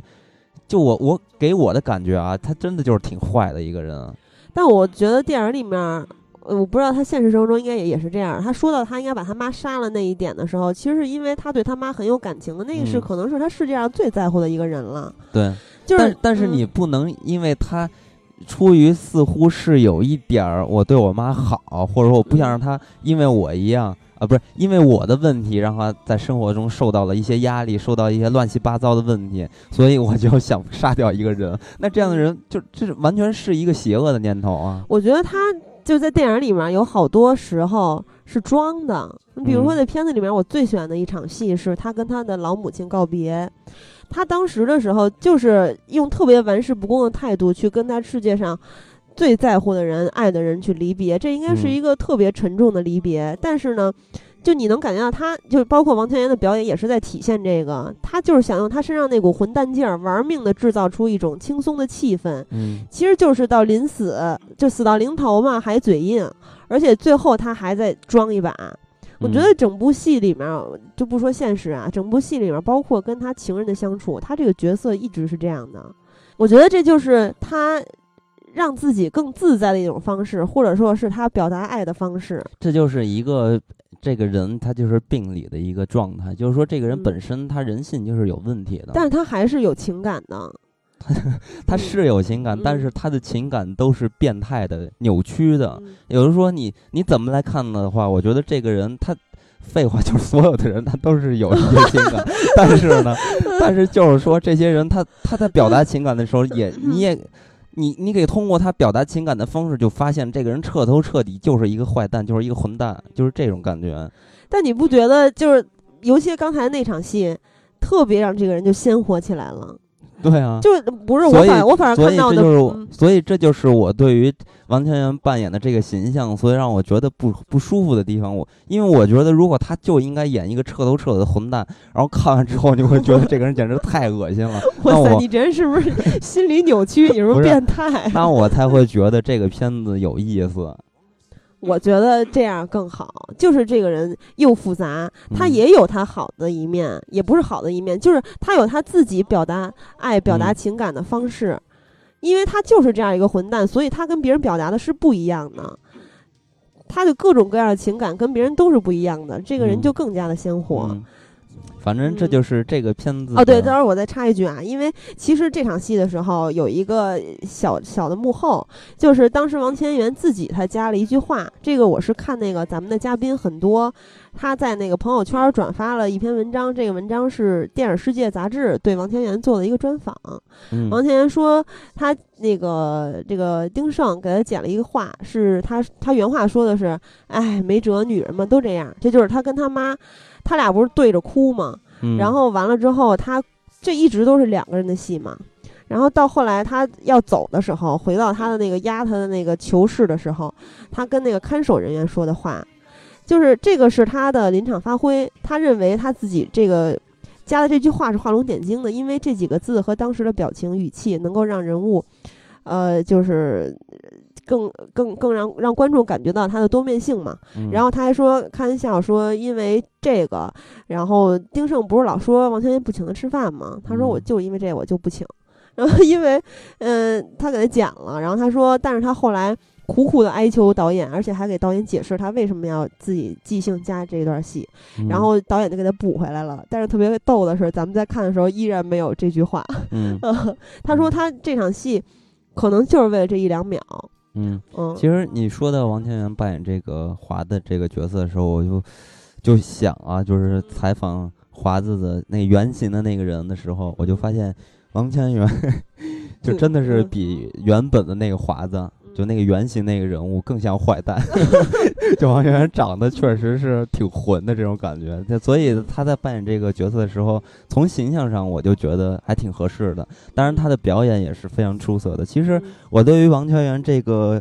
呃演员有这个认识的时候，是因为《钢的琴》那部电影啊，儿张猛啊，啊，然后就觉得哎，这个人挺有意思的，挺真实的。然后嗯再看了《绣春刀》，是吧？也觉得哎，挺有演的也挺好的。然后嗯看完这个片子的时候，发现我这回他终于演了一个跟我原来印象中都不太一样的人，而且演的也嗯是挺出色的。嗯所以一下就觉得王千源这个演员应该算是可以说是一个不错的演员嗯。，你发现没有？他在整部戏里面，他的表演其实是很有特点的。他一直是在看人的时候，他是嗯脑袋稍微有一点点低，然后眼睛是往上翻着的，就是嗯他他一直在往往上，他自己说是翻几毫米那么着看人。嗯他自己说他是在美国拍那个张猛的《在世界中心呼唤爱》，这是好像是一个五个导演的联合作品。然后反正就是他在当时就是这个片子快完了的时候，他就开始嗯思考怎么去演《解救吴先生》里面这个大坏蛋。嗯然后他就呃有一天看到张猛穿了一个皮褛，那皮褛后面是一只狼。他说：“嗯哎呦，我这一拍大腿，我就知道我要怎么演了，因为他那皮褛上那个狼是黑眼球占了三分之二，剩下的白眼球使劲往上翻，这么一个嗯感觉。他说：“他说看起来又像狼又像豺狗，所以他当时就是想演出一个豺狼或者说独狼的感觉。你看到很多媒体都爱用独狼吗？就是这嗯么来的。嗯就是他不想演一个经典的反派或者罪犯的样子，就是嗯，其实经典的是什么样？就是《教父》啊，或者是什么《英雄嗯本色》里面那样的翻手翻云覆雨的那种黑帮嗯大亨嘛。嗯，因为他说，嗯因为他他其实确实不应该把自己刻画成那种形象。因为现实生活中这个就不是这样的对，因为。其实特别有意思的是，这个人当时在这个片子里边也提到了，就比如说，呃，他为什么不按江湖道义，按嗯这个规矩来办事儿？嗯呃，他在片子里边不就没有按规矩吗？然后嗯在这个采访中，对于这个原本形象、这个原型的采访，其实也说到了，嗯为什么你不按道义来来办这些事情？因为在片子里边提到了一个人，就是香港，就刘德华说嘛，说嗯其实你为什么不按江湖道义？你的道义呢？你的信用在哪儿？因为我们香港那边也会有人绑架，但是人家就有道义。嗯，然后他相呃，就是呃，这个刘德华说的那个人物，其实也是现实超有名儿。对现实中存在的，而且当年那个呃任达华还扮演过那个人，那个人我我我记得他应该叫张世豪，然后是《插翅难飞》有个电视剧，就是在写他的故事，然后这个人就是专绑那个呃。就是富豪，对，嗯然后就是，而且他特别的有原则，只要你给钱，绝对不会撕票。嗯然后呢，他也是，这算是华人这些犯罪人物中里边排名靠前的一个人物。他绑的人真的特别牛，所以他特别有道义的一个人，他很有计划性，对，周密。非常的有专业的那种那种绑嗯、你。看这片子里面的那谁华子，他完全没有什么计划，本来都没有想绑刘德华。对，然后所以呢，这个原型其实他就说过一句话嘛，当时就问他说：“你为什么不讲道义？”他就说：“我为什么要讲道义？我我就不是出来混的，我又不是黑社会，我就是想挣钱，我又不是黑社会，我为什么要讲道义？”所以你会发现，呃所以说这个人物的一个定位，其实他就不是一个黑社会大哥，嗯他就是一个混蛋，然后想挣钱，呃所以他就不能就像就是穷凶，嗯、就是穷凶极恶的罪犯。对，所以像王千源这种呃，在表演上的选择其实非常对的。嗯，对，他说他想演那种目露凶光，就是脑子里想怎么觅食，打一枪换一个地方，没有原则、章法可言的这么一个嗯。人。我觉得也是跟，因为他们看了当年的那些影像记录，嗯，嗯。所以其实在这个人物的，尤其是王千源扮演的这个形象上，从他的角色上是吧，还有他表演方式上，我觉得还都是挺不错的。而且你发现他在电影里面，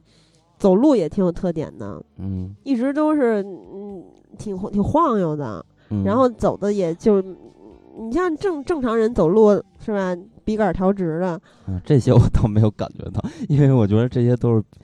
我我觉得这些就很弱势一点儿，因为我觉得这个形象，就王千源在扮演这个形象为什么演得好呢？首先就是他对于这个形象的刻画的选择上，就方式上，呃，并不是他的那些特别小的细节，因为我我觉得王千源在扮演这个角色的时候呢，并不像咱们看到的很多有咱们对于很多人的演技的。呃，这个形容吧，形容他演技好的都会说，哇塞，他连这个手都会演戏，他连眼睛都会演戏。但是其实我在看王千源扮演这个华子的形象的时候，并没有这种感觉，就是说，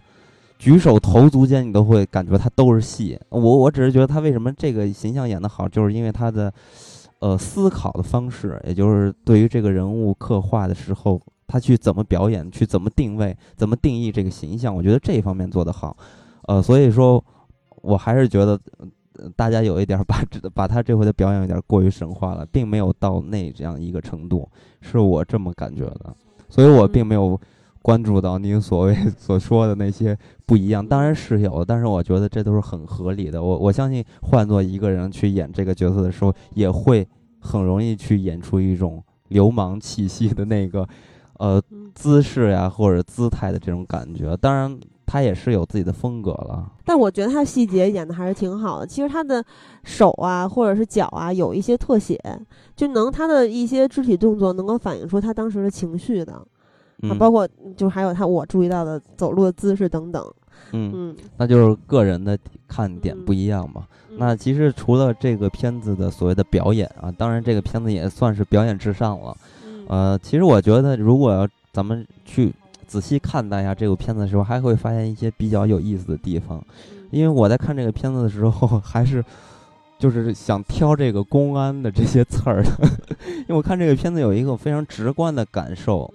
也是跟我看其他咱们或者近几年的片子，或者比较老的一些片子，或者是呃刚才说到这些香港片子，或者是像一些欧美的片子，咱们会发现啊，咱们中国现在拍电影的时候会。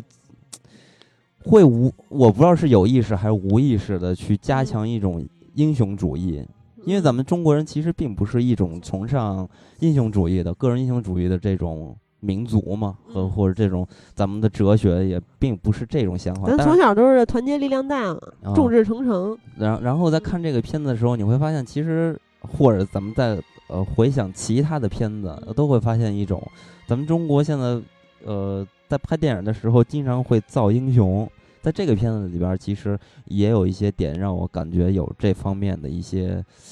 呃潜意识吧。你比如说，当时刘烨他们扮演的这些警察，最后在解救了这个人质，嗯，呃的的那的那个时候，其实大家应该都有印象。其实这个李逵的这个扮演的局长是吧，给大家每个人拍了个肩膀，说。大概意思就是说好好好休息啊之类的这些话吧，他并不像咱们呃回忆那个韩战的时候，大家都记得吗？其实他们那些人一判就是破了案的时候，经常会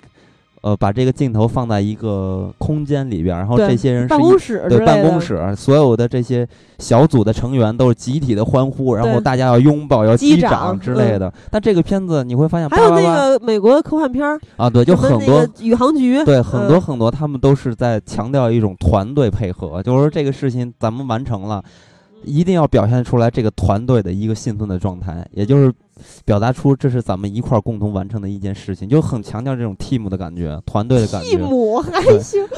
但是咱们在看这个片子的时候，你会深刻的发现，在那一幕的戏，就是大家那些特警、武警都来了之后，把这些人质解救了之后，很快画面就去推到了刘烨扮演的这个警察，是吧？对。他接了一个电话。而且他在这个电影中，他一直在接这个手机的信息，也就是他的家庭给他的一些信息，说赶紧回来看看孩子吧之类的这些。对对对。所以其实咱们仔细去想啊，那这些东西本身其实挺有意思的，对于一个人物的塑造嘛。但是你会发现，其实对剧情没什么对，从头到尾他家庭根本没出现，也没有带来任何的冲突和矛盾。那最后为什么要演这样？无非就是为了塑造这个刘烨的这个形象，这个公安这个警察的形象，嗯。然后表达出一种。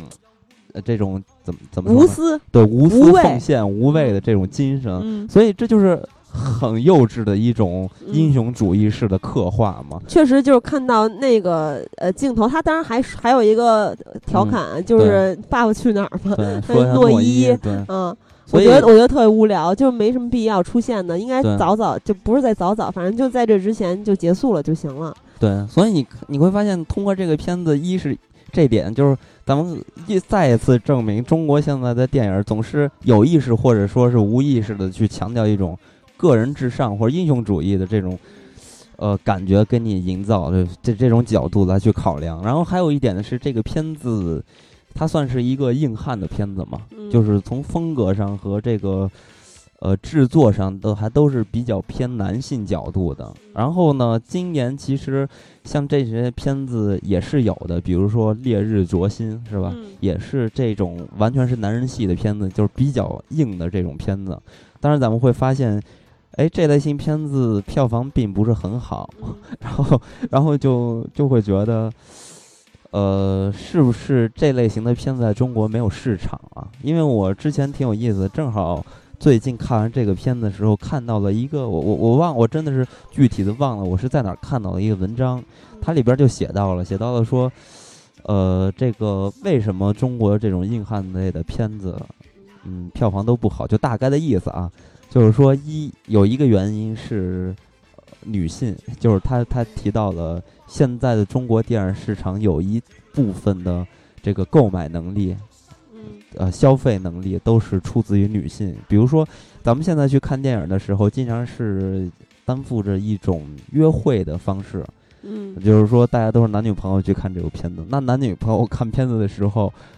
那最后是谁去起这个决定性的作用？当然是女性了。所以不是，咱们有一听友你记得吗？当时说看那个。呃，因为白百合、彭于晏演那啥来着那都是少数啊，然后他俩分手了，对 因为那女的选片太烂了。对，这都是少数嘛。他们大大角度来看的话，就得嗯出一个结论：其实现在的消费人群的主力，呃，慢慢的在往这个女性的角度来去靠拢。所以说，这个这些片子如果呃没有征服的女性的话，可能就会对于票房的最终的呈现。呃，就是这个结局 并不是特别好，其实我觉得也挺有道理的。呃，我我突然想起来，就是我有一个同学，就老同学，他挺喜欢看爱情片儿的。然后，嗯、有一天不小心看到了一，就是豆瓣儿上看到他对《解救吴先生》的评价，呃，不是，呃，评呃那个啊，《烈日灼心》对《嗯烈日灼心》的评分好像是一分儿，就一颗星儿。嗯然后我就，当然我也没问他，我就觉得他可能就不太爱看这种电影吧。对对，所以呢，就是还有一点，就是还可以去证明为什么现在的女性观众是越来越成为一个强大的人群，就是《小时代》，因为《小时代》其实消费的就是男色，嗯，就是其实这里边儿的男的都做的特别的光鲜亮丽，就是小鲜肉，对，然后对老脱衣服，有老有那种跟女性一样打的那些灯光，给他打的漂漂漂亮亮的那种感觉。它也不光是男色，她还有闺蜜啊什么这些，都挺吸引女性的。还有什么华服啊对，但是你要你不能忽视《小时代》这个系列呢，它其实是所有的片子里边儿对于消费男性主义、男色主义是做的最好的一个片子，所以这也是无意中无意中增强了很多女性消费的一个原因嘛。所以这也是第二点，能说明现在女性观众的一个重视吧，或者说他们的一个能力。所以我我也是觉得，从侧面来看待中国的这个女权，其实还真的是从全世界来看，我觉得中国的女性还真的是地位非常高的。哇塞！哎，说到那个刚才说到呃呃，应该早一点结束。其实我还有一个想说，就是，呃，我觉得应该在华仔他们被解救了之后，然后跟林雪呀、还有蔡路演的另外一个被绑架的人，还有那个人的女朋友，他们不是当时一起拥抱吗？我觉得在嗯那儿应该结束。那场戏，哇塞，哭的真棒！因为咱们一直没有提到华仔嘛，嗯，华仔在这部戏里面，据说是除了吃饭的时候，一直都被绑住双手、嗯 双脚，特别惨。嗯我觉得这场戏华仔演的超级好，就真的演出来的那种捡回一条命的真实感。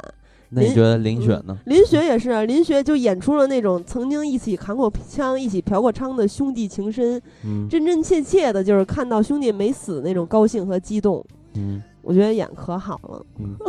你刚才你刚才说到结尾的这儿的时候，咱们刚才根根本没有说到结尾啊！你怎么突然插不是，就了我我刚才说的，我说就不不希望演演那个嗯刘烨跟诺一打电话那块儿，其实咱们看这个片的时候，还会发现一点特别有意思的，就是刘德华。其实刘德华的这个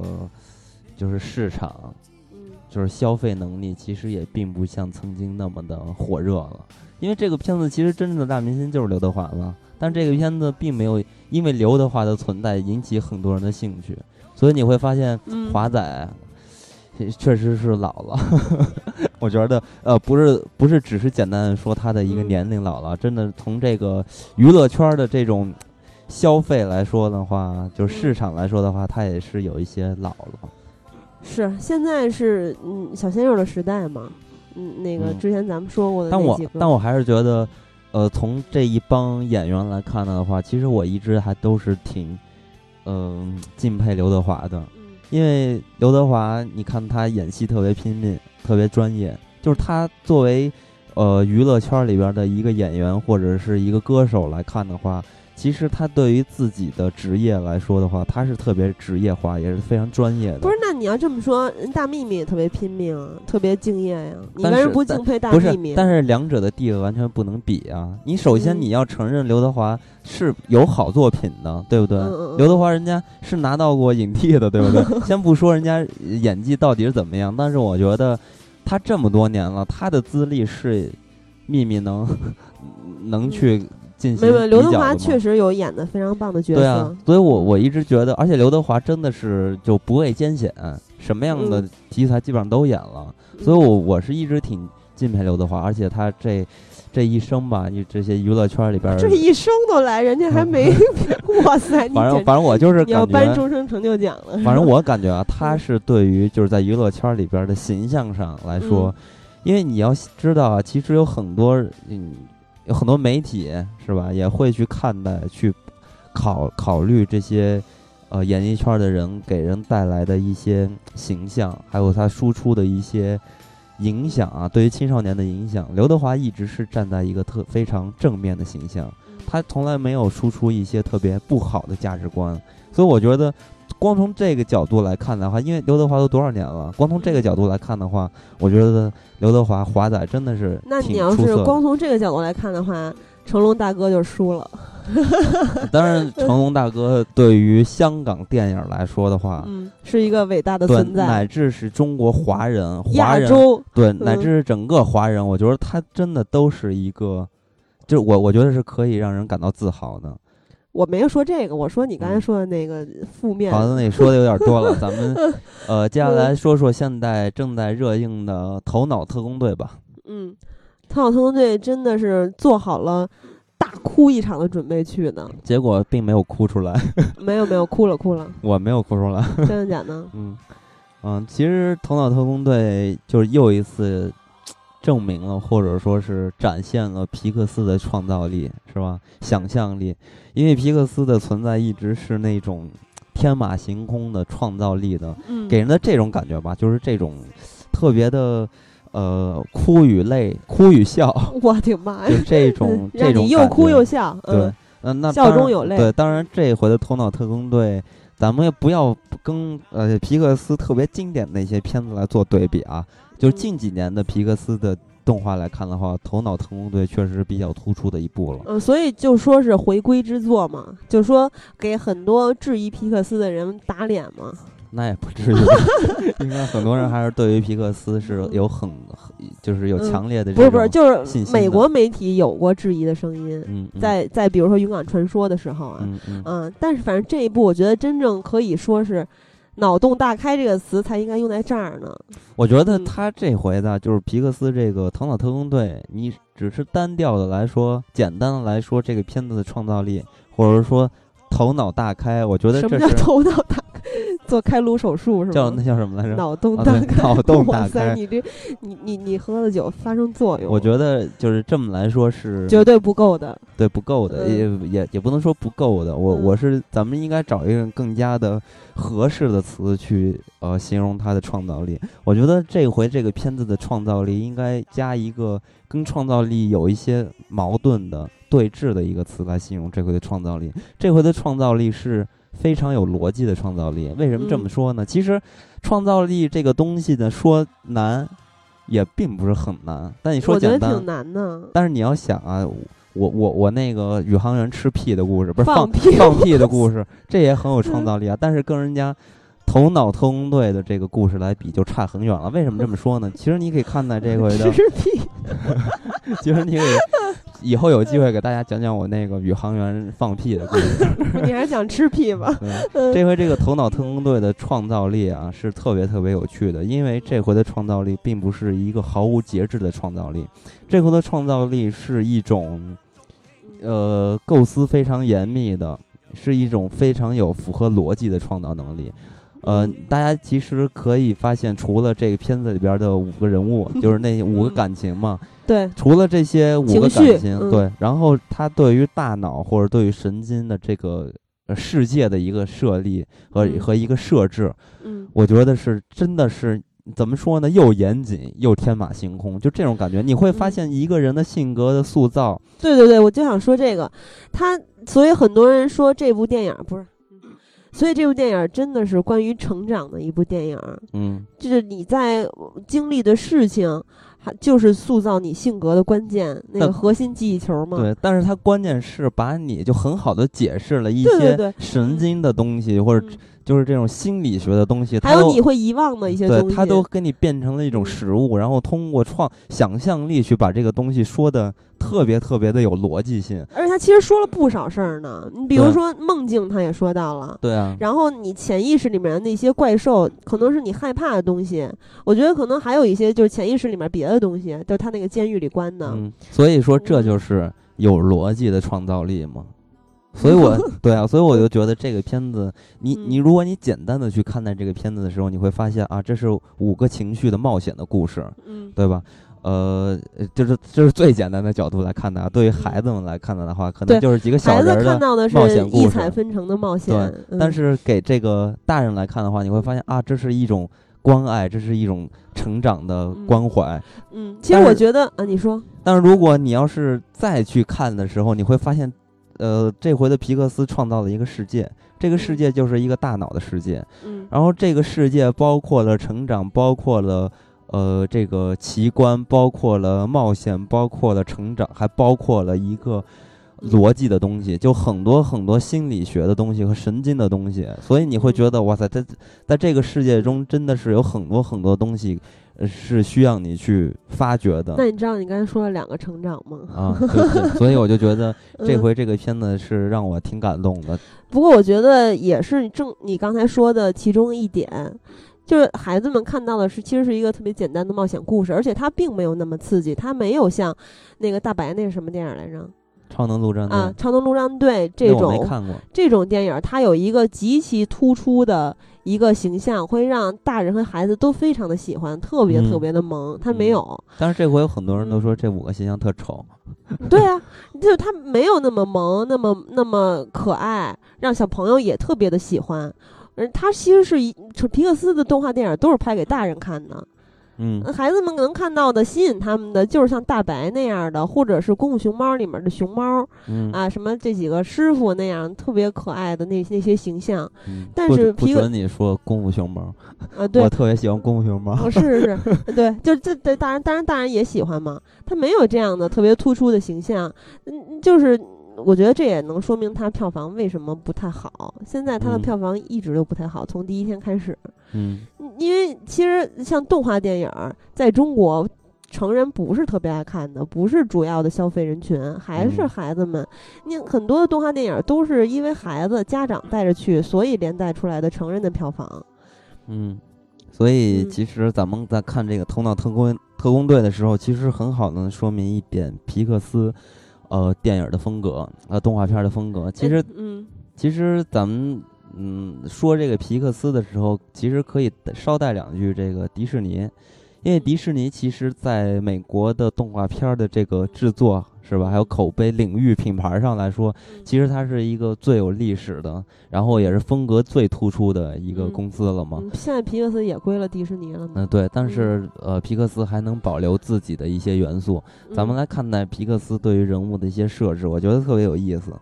皮克斯刚才喜儿刚才就说到了，其实他一直是拍给大人来看的，当然嗯小孩也是可以看的啊，但是嗯他更多的角度其实是大人更能去才能理解的。对更能去嗯理解真正这部电影想表达的东西。嗯呃，但是迪士尼呢，我觉得它更适合去给儿童看，或者说嗯是给青少年去看。嗯就是它更多的是偏向于低龄的角度，嗯因为其实特别有意思的一点就是说，咱们可以看到这种同类型的和这个皮克斯咱们所说的都是同类型的片子啊，呃，在迪士尼的片子里边，基本上所有的咱们的主角。他们都是特别惨的，就是要不父母双亡啊 之类的，然后他们都是通过自己的拼搏，然后他们的拼搏都是因为外界给他们造成了困难，他们嗯要一一次一次的呃打破这些困难，然后来让自己变得更高、更强、更快 这样。嗯。但是皮克斯不是这样，皮克斯咱们可以发现，其实像《头脑特工队》一样嘛，其实这个主角这个女女孩儿是吧？嗯其实她父母是健全的，而且她的父母是非常爱她的。嗯这其实就是和迪士尼不一样了，从设立的一开始就不一样了。咱们可以看到，迪士尼的人物他都是，呃，是通过自己去拼搏、去进取、去争嗯取来，然后去达到自己的成长。但或者其实有的一部分呢，也是就是为了让自己能好好的生存。啊之类的吧。然后呃，嗯皮克斯呢，基本上都是因为呃，就并不是因为生活给你带来的种种的困难，而是因为自己的情感或者说成长中真实存在的一些乱七八糟的情绪，这都是自然而然去发生的一些，就嗯每个人成长中都会发生的一些东西，所给你带来的一些。像少年维特的烦恼就是这种东西，它它它都是一一些，呃，特别现实的东西啊，它并不是因为生活强加给你的压力，所以呢，通过两种设置的不同，其实对于人物啊，对于观众的选择上、呃、带来的一种投入的角度就是不同的。比如说，咱们在看《狮子王》的时候，那其实咱们看那个小狮子是吧？他一步一步的在拼搏，那其实他最能触动人的是哪些人呢？就是这些小孩儿，因为小孩儿才会遇到，就是他的观众是小孩儿嘛。那我小孩儿就是因为我要成长的环境中遇到的种种的困难，我要拼搏，我才能实现自己的价值。但是皮克斯就不一样了，皮克斯你给小孩儿去看这些，呃，情绪上的东西，那小孩儿本身就看不懂嘛，小孩儿看到的都是欢乐的、热闹纷呃纷呈的那些冒险的东西。对，所以嗯其实那这个时候皮克斯的角度和他关注的人群其实就是这些成年人，因为嗯成年人看了这些片子才能去理解这个片子里边的情绪，或者在小孩成长中带来的一些烦恼，这个时候会对大人带来一些思考，所以这两者的角度就。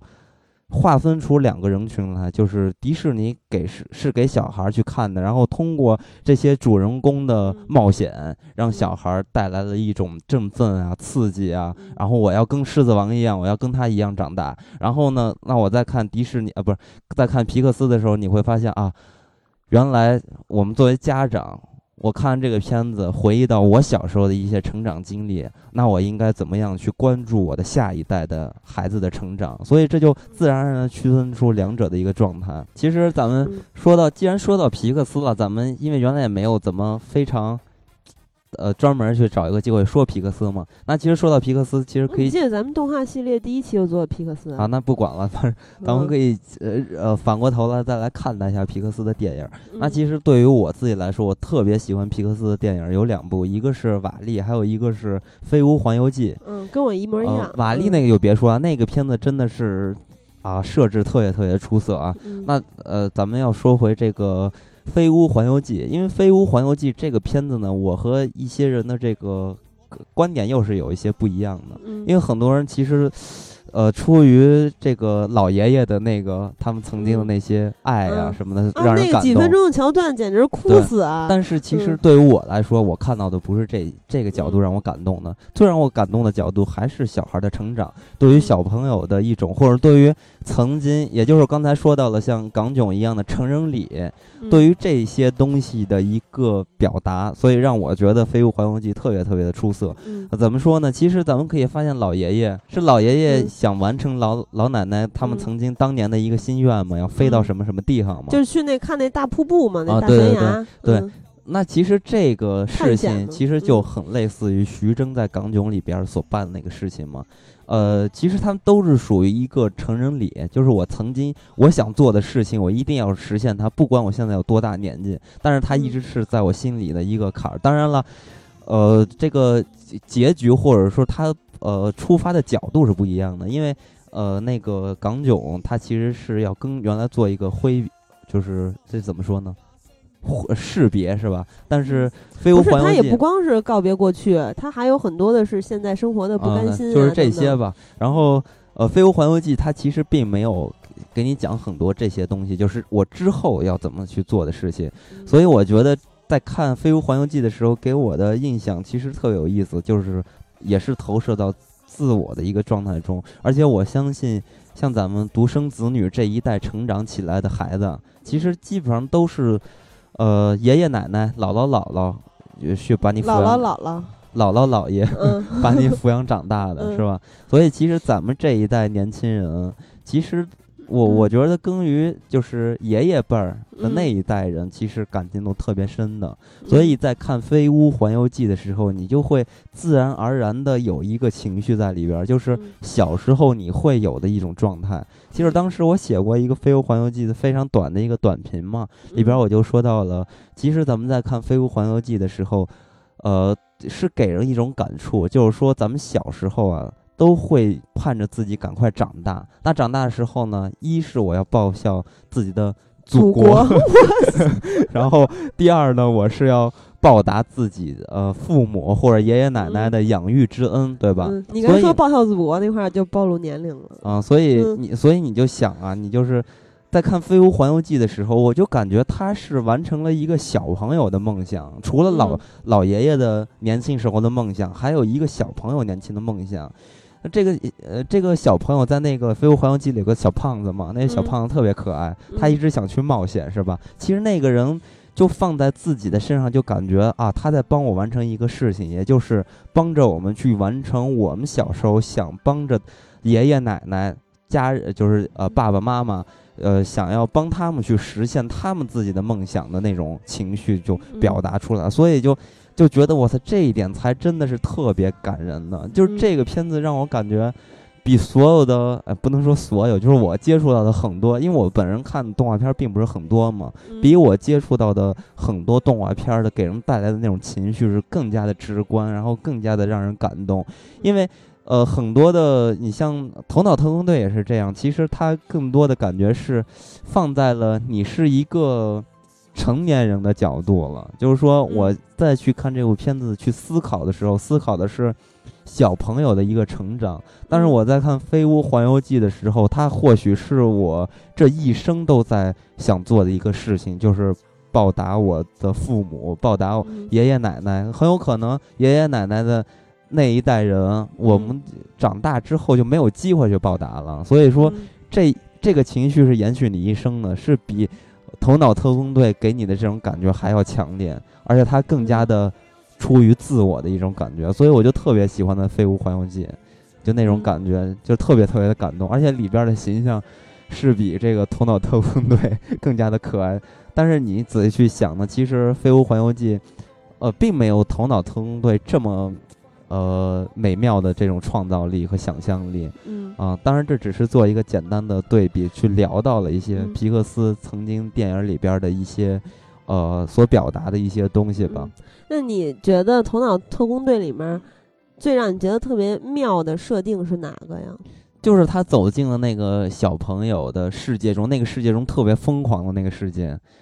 什么那那个梦境工厂是吗？啊，对，它大概类嗯似就是那个世界中，那那个嗯感觉就是因为其实在这个片子里边特别重点的表现出了小朋友那种情绪上，就或者对于大人来看看不懂小孩儿的那种多多变的情绪。嗯那这个情绪怎么去怎么合理的去解释呢？在这个嗯片子里边儿，他通过创造力给你解释出了那种小朋友就突然一天变换情绪的那种方式嘛啊，，那你说那不是梦境工厂？啊，就之类的说是那些岛吗？啊，岛也是。嗯，幸所以格岛。对，所以你就嗯会觉得哇塞，在这些地方的时候，呃，我我也就是很有可能，其实他说的并不是正确的，但是他给了你另外一种方式去思考小朋友的成长和他情绪和他的反应，所以我觉得嗯这点是让我觉得特别有意思的。我觉得最妙的那一刻就是当双色球出现的时候，就之前咱们看到这个小主人公叫莱利是吧？嗯，他的记忆里面，就这些情绪都只是一个球是一个颜色，就全部都是单一的情绪。嗯而乐乐，咱们在看到影片一开始，呃，到之后的很长一段时间，都是很排斥那个叫悠悠悠悠的，对，就很排斥这些，尤其是悠悠这种负面情绪。嗯但是当双色球出现的时候，就特别好的告诉咱们，其实情绪，嗯，这些负面情绪不一定都是真正负面的东西，它会激励你，或者是它能，嗯，有的东西你是有喜才有，呃，有忧才有喜，或者有的时候你的情绪是很复杂的，是喜忧参半的。嗯就是当你真正成长之后，你会，你会，你的情绪会越来越复杂，就不能说你不能哭啊，或者是不能生气啊，你最后才发现你的那些厌恶啊，或者是恐惧，或者是愤怒，或者是这个伤心，都可以呃把它就是这些情绪交织在一起，才能形成你一个人成人完整的人格。嗯，我就觉得他这个年龄也是特别合适，在十几岁的时候，正是小孩开始懂事的时候。嗯嗯，不过这个年龄好像是这这导演的女儿现在十一岁吧，然后这个故事是取材于灵感嘛，来自于这个导演的女儿。嗯嗯，所以说他这些所有的出发点都是建立在一个特别人类真实的一个情感嗯。上嘛，所以这也是它更加的投射在成长的关注上，而不是成嗯长的激励上，所以这也是和迪士尼非常不同的地方嗯。我觉得妈父母也应该可罗看看这片子，应该收获挺多的。你不是小孩出现那些你觉得不好情绪的时候，就不要让他出现。这个时候就应该像悠悠在片子里面跟那个什么那小小女孩小时候想象出来那个冰冰冰棒不是那个冰棒对吧？嗯就是认真的去听他倾诉，听他表达，去了解他的内心到底是怎么想的。那个桥段我觉得特别好，就是当时乐乐根本就没有没有想了解他的想法的意识，就是想一味的想让他高兴，就怎么嗯逗他高兴，然后怎么去嗯啊回到那个主控制室。但是悠悠其实他自己认为他什么也没干，他但他其实在认真的听人家的倾诉。嗯，那你最喜欢嗯这里边哪个形象？是不是悠悠？悠悠太可爱了，我我最选的，嗯，那发怒的红人是吗？哎，那发怒红人是挺逗的，就是 当时看了一个那个说这五个情绪嘛，是那个燕燕不是绿的吗？那导演最嗯选的食物西兰花是它的原型，在嗯片子里面莱利最讨厌的食物嘛。嗯，然后这个怒怒原型最逗是一板砖，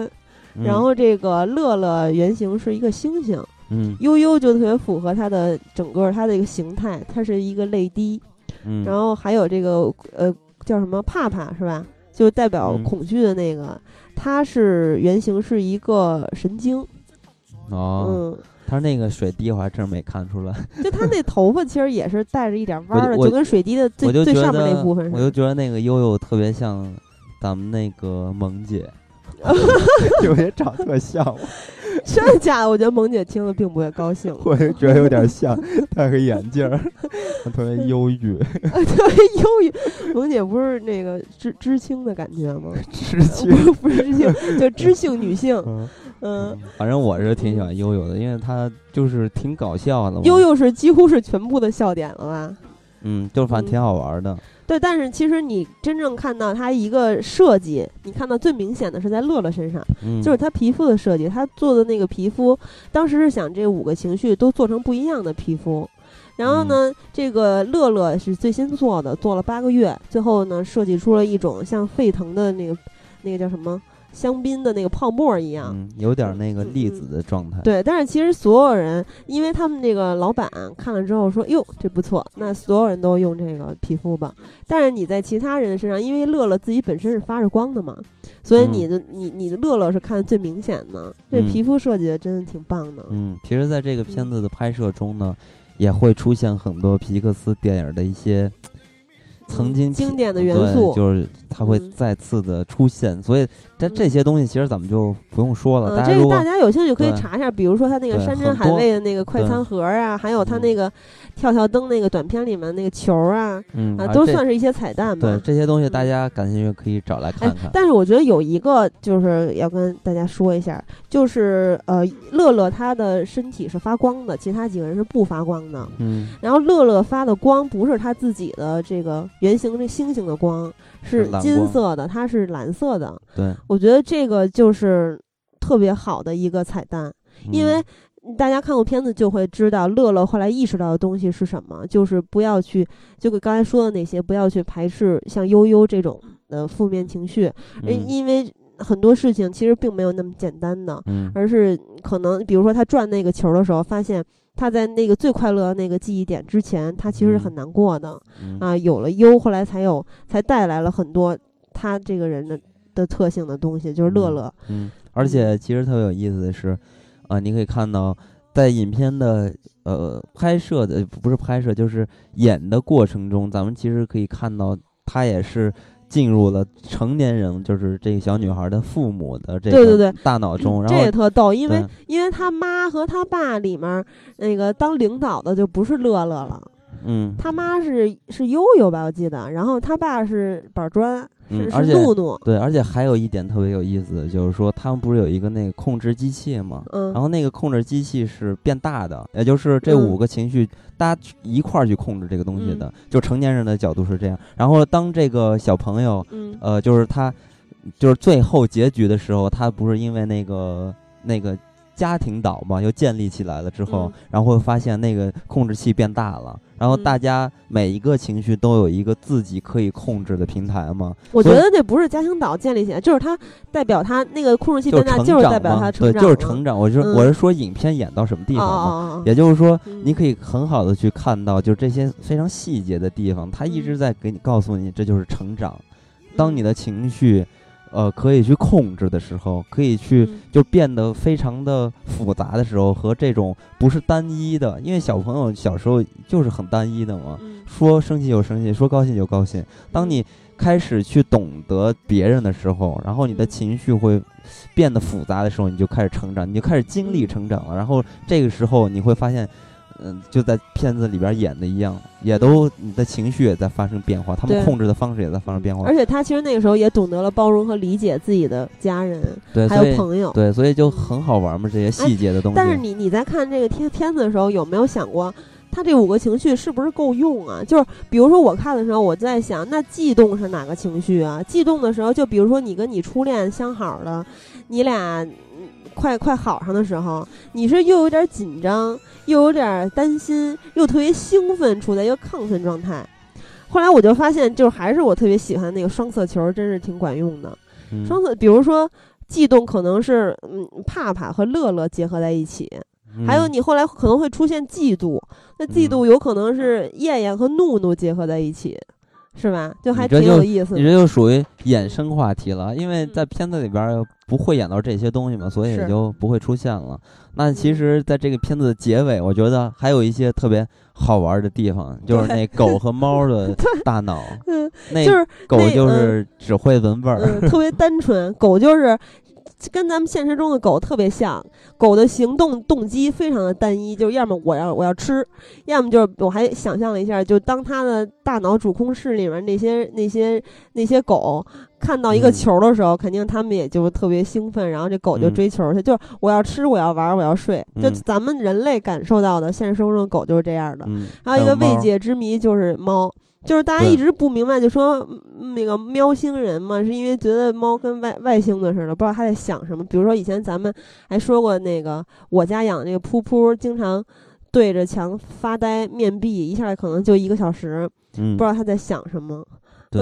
因为他压根儿就没有想，对就是那个猫那块儿简直太妙了，嗯就让大家知道为什么猫会经常做一些奇怪的举动。那咱们今天就聊到这里吧，嗯也也说的有点时间长了，嗯，所以其实这四部电影大家都可以看一下，是吧？对对。嗯，那么咱们结尾就放一首咱们屯儿里的人，这简直太有意思了。太洗脑了。对，那咱们就跟大家说再会。再会。你哋性情天可冇留守夜晚更華佢。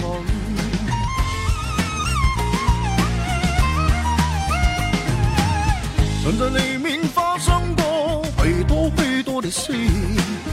回想起那是特別的感。朋友問有事有心吹啊，我令你飲水飲水。飲水飲水，我吻噴你哋飲。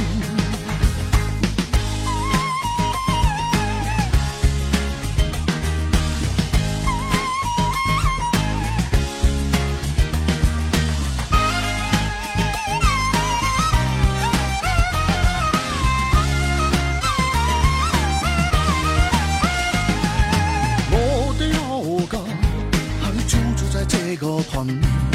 我是这个屯里土生土长的人。你看屯真不再大呀，有山有水有树林。你哋性情天可冇，留守夜晚更華佢。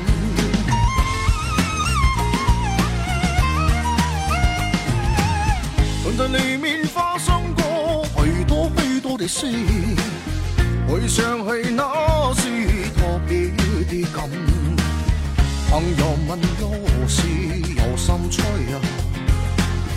我令你饮水饮水，饮水饮水我吻噴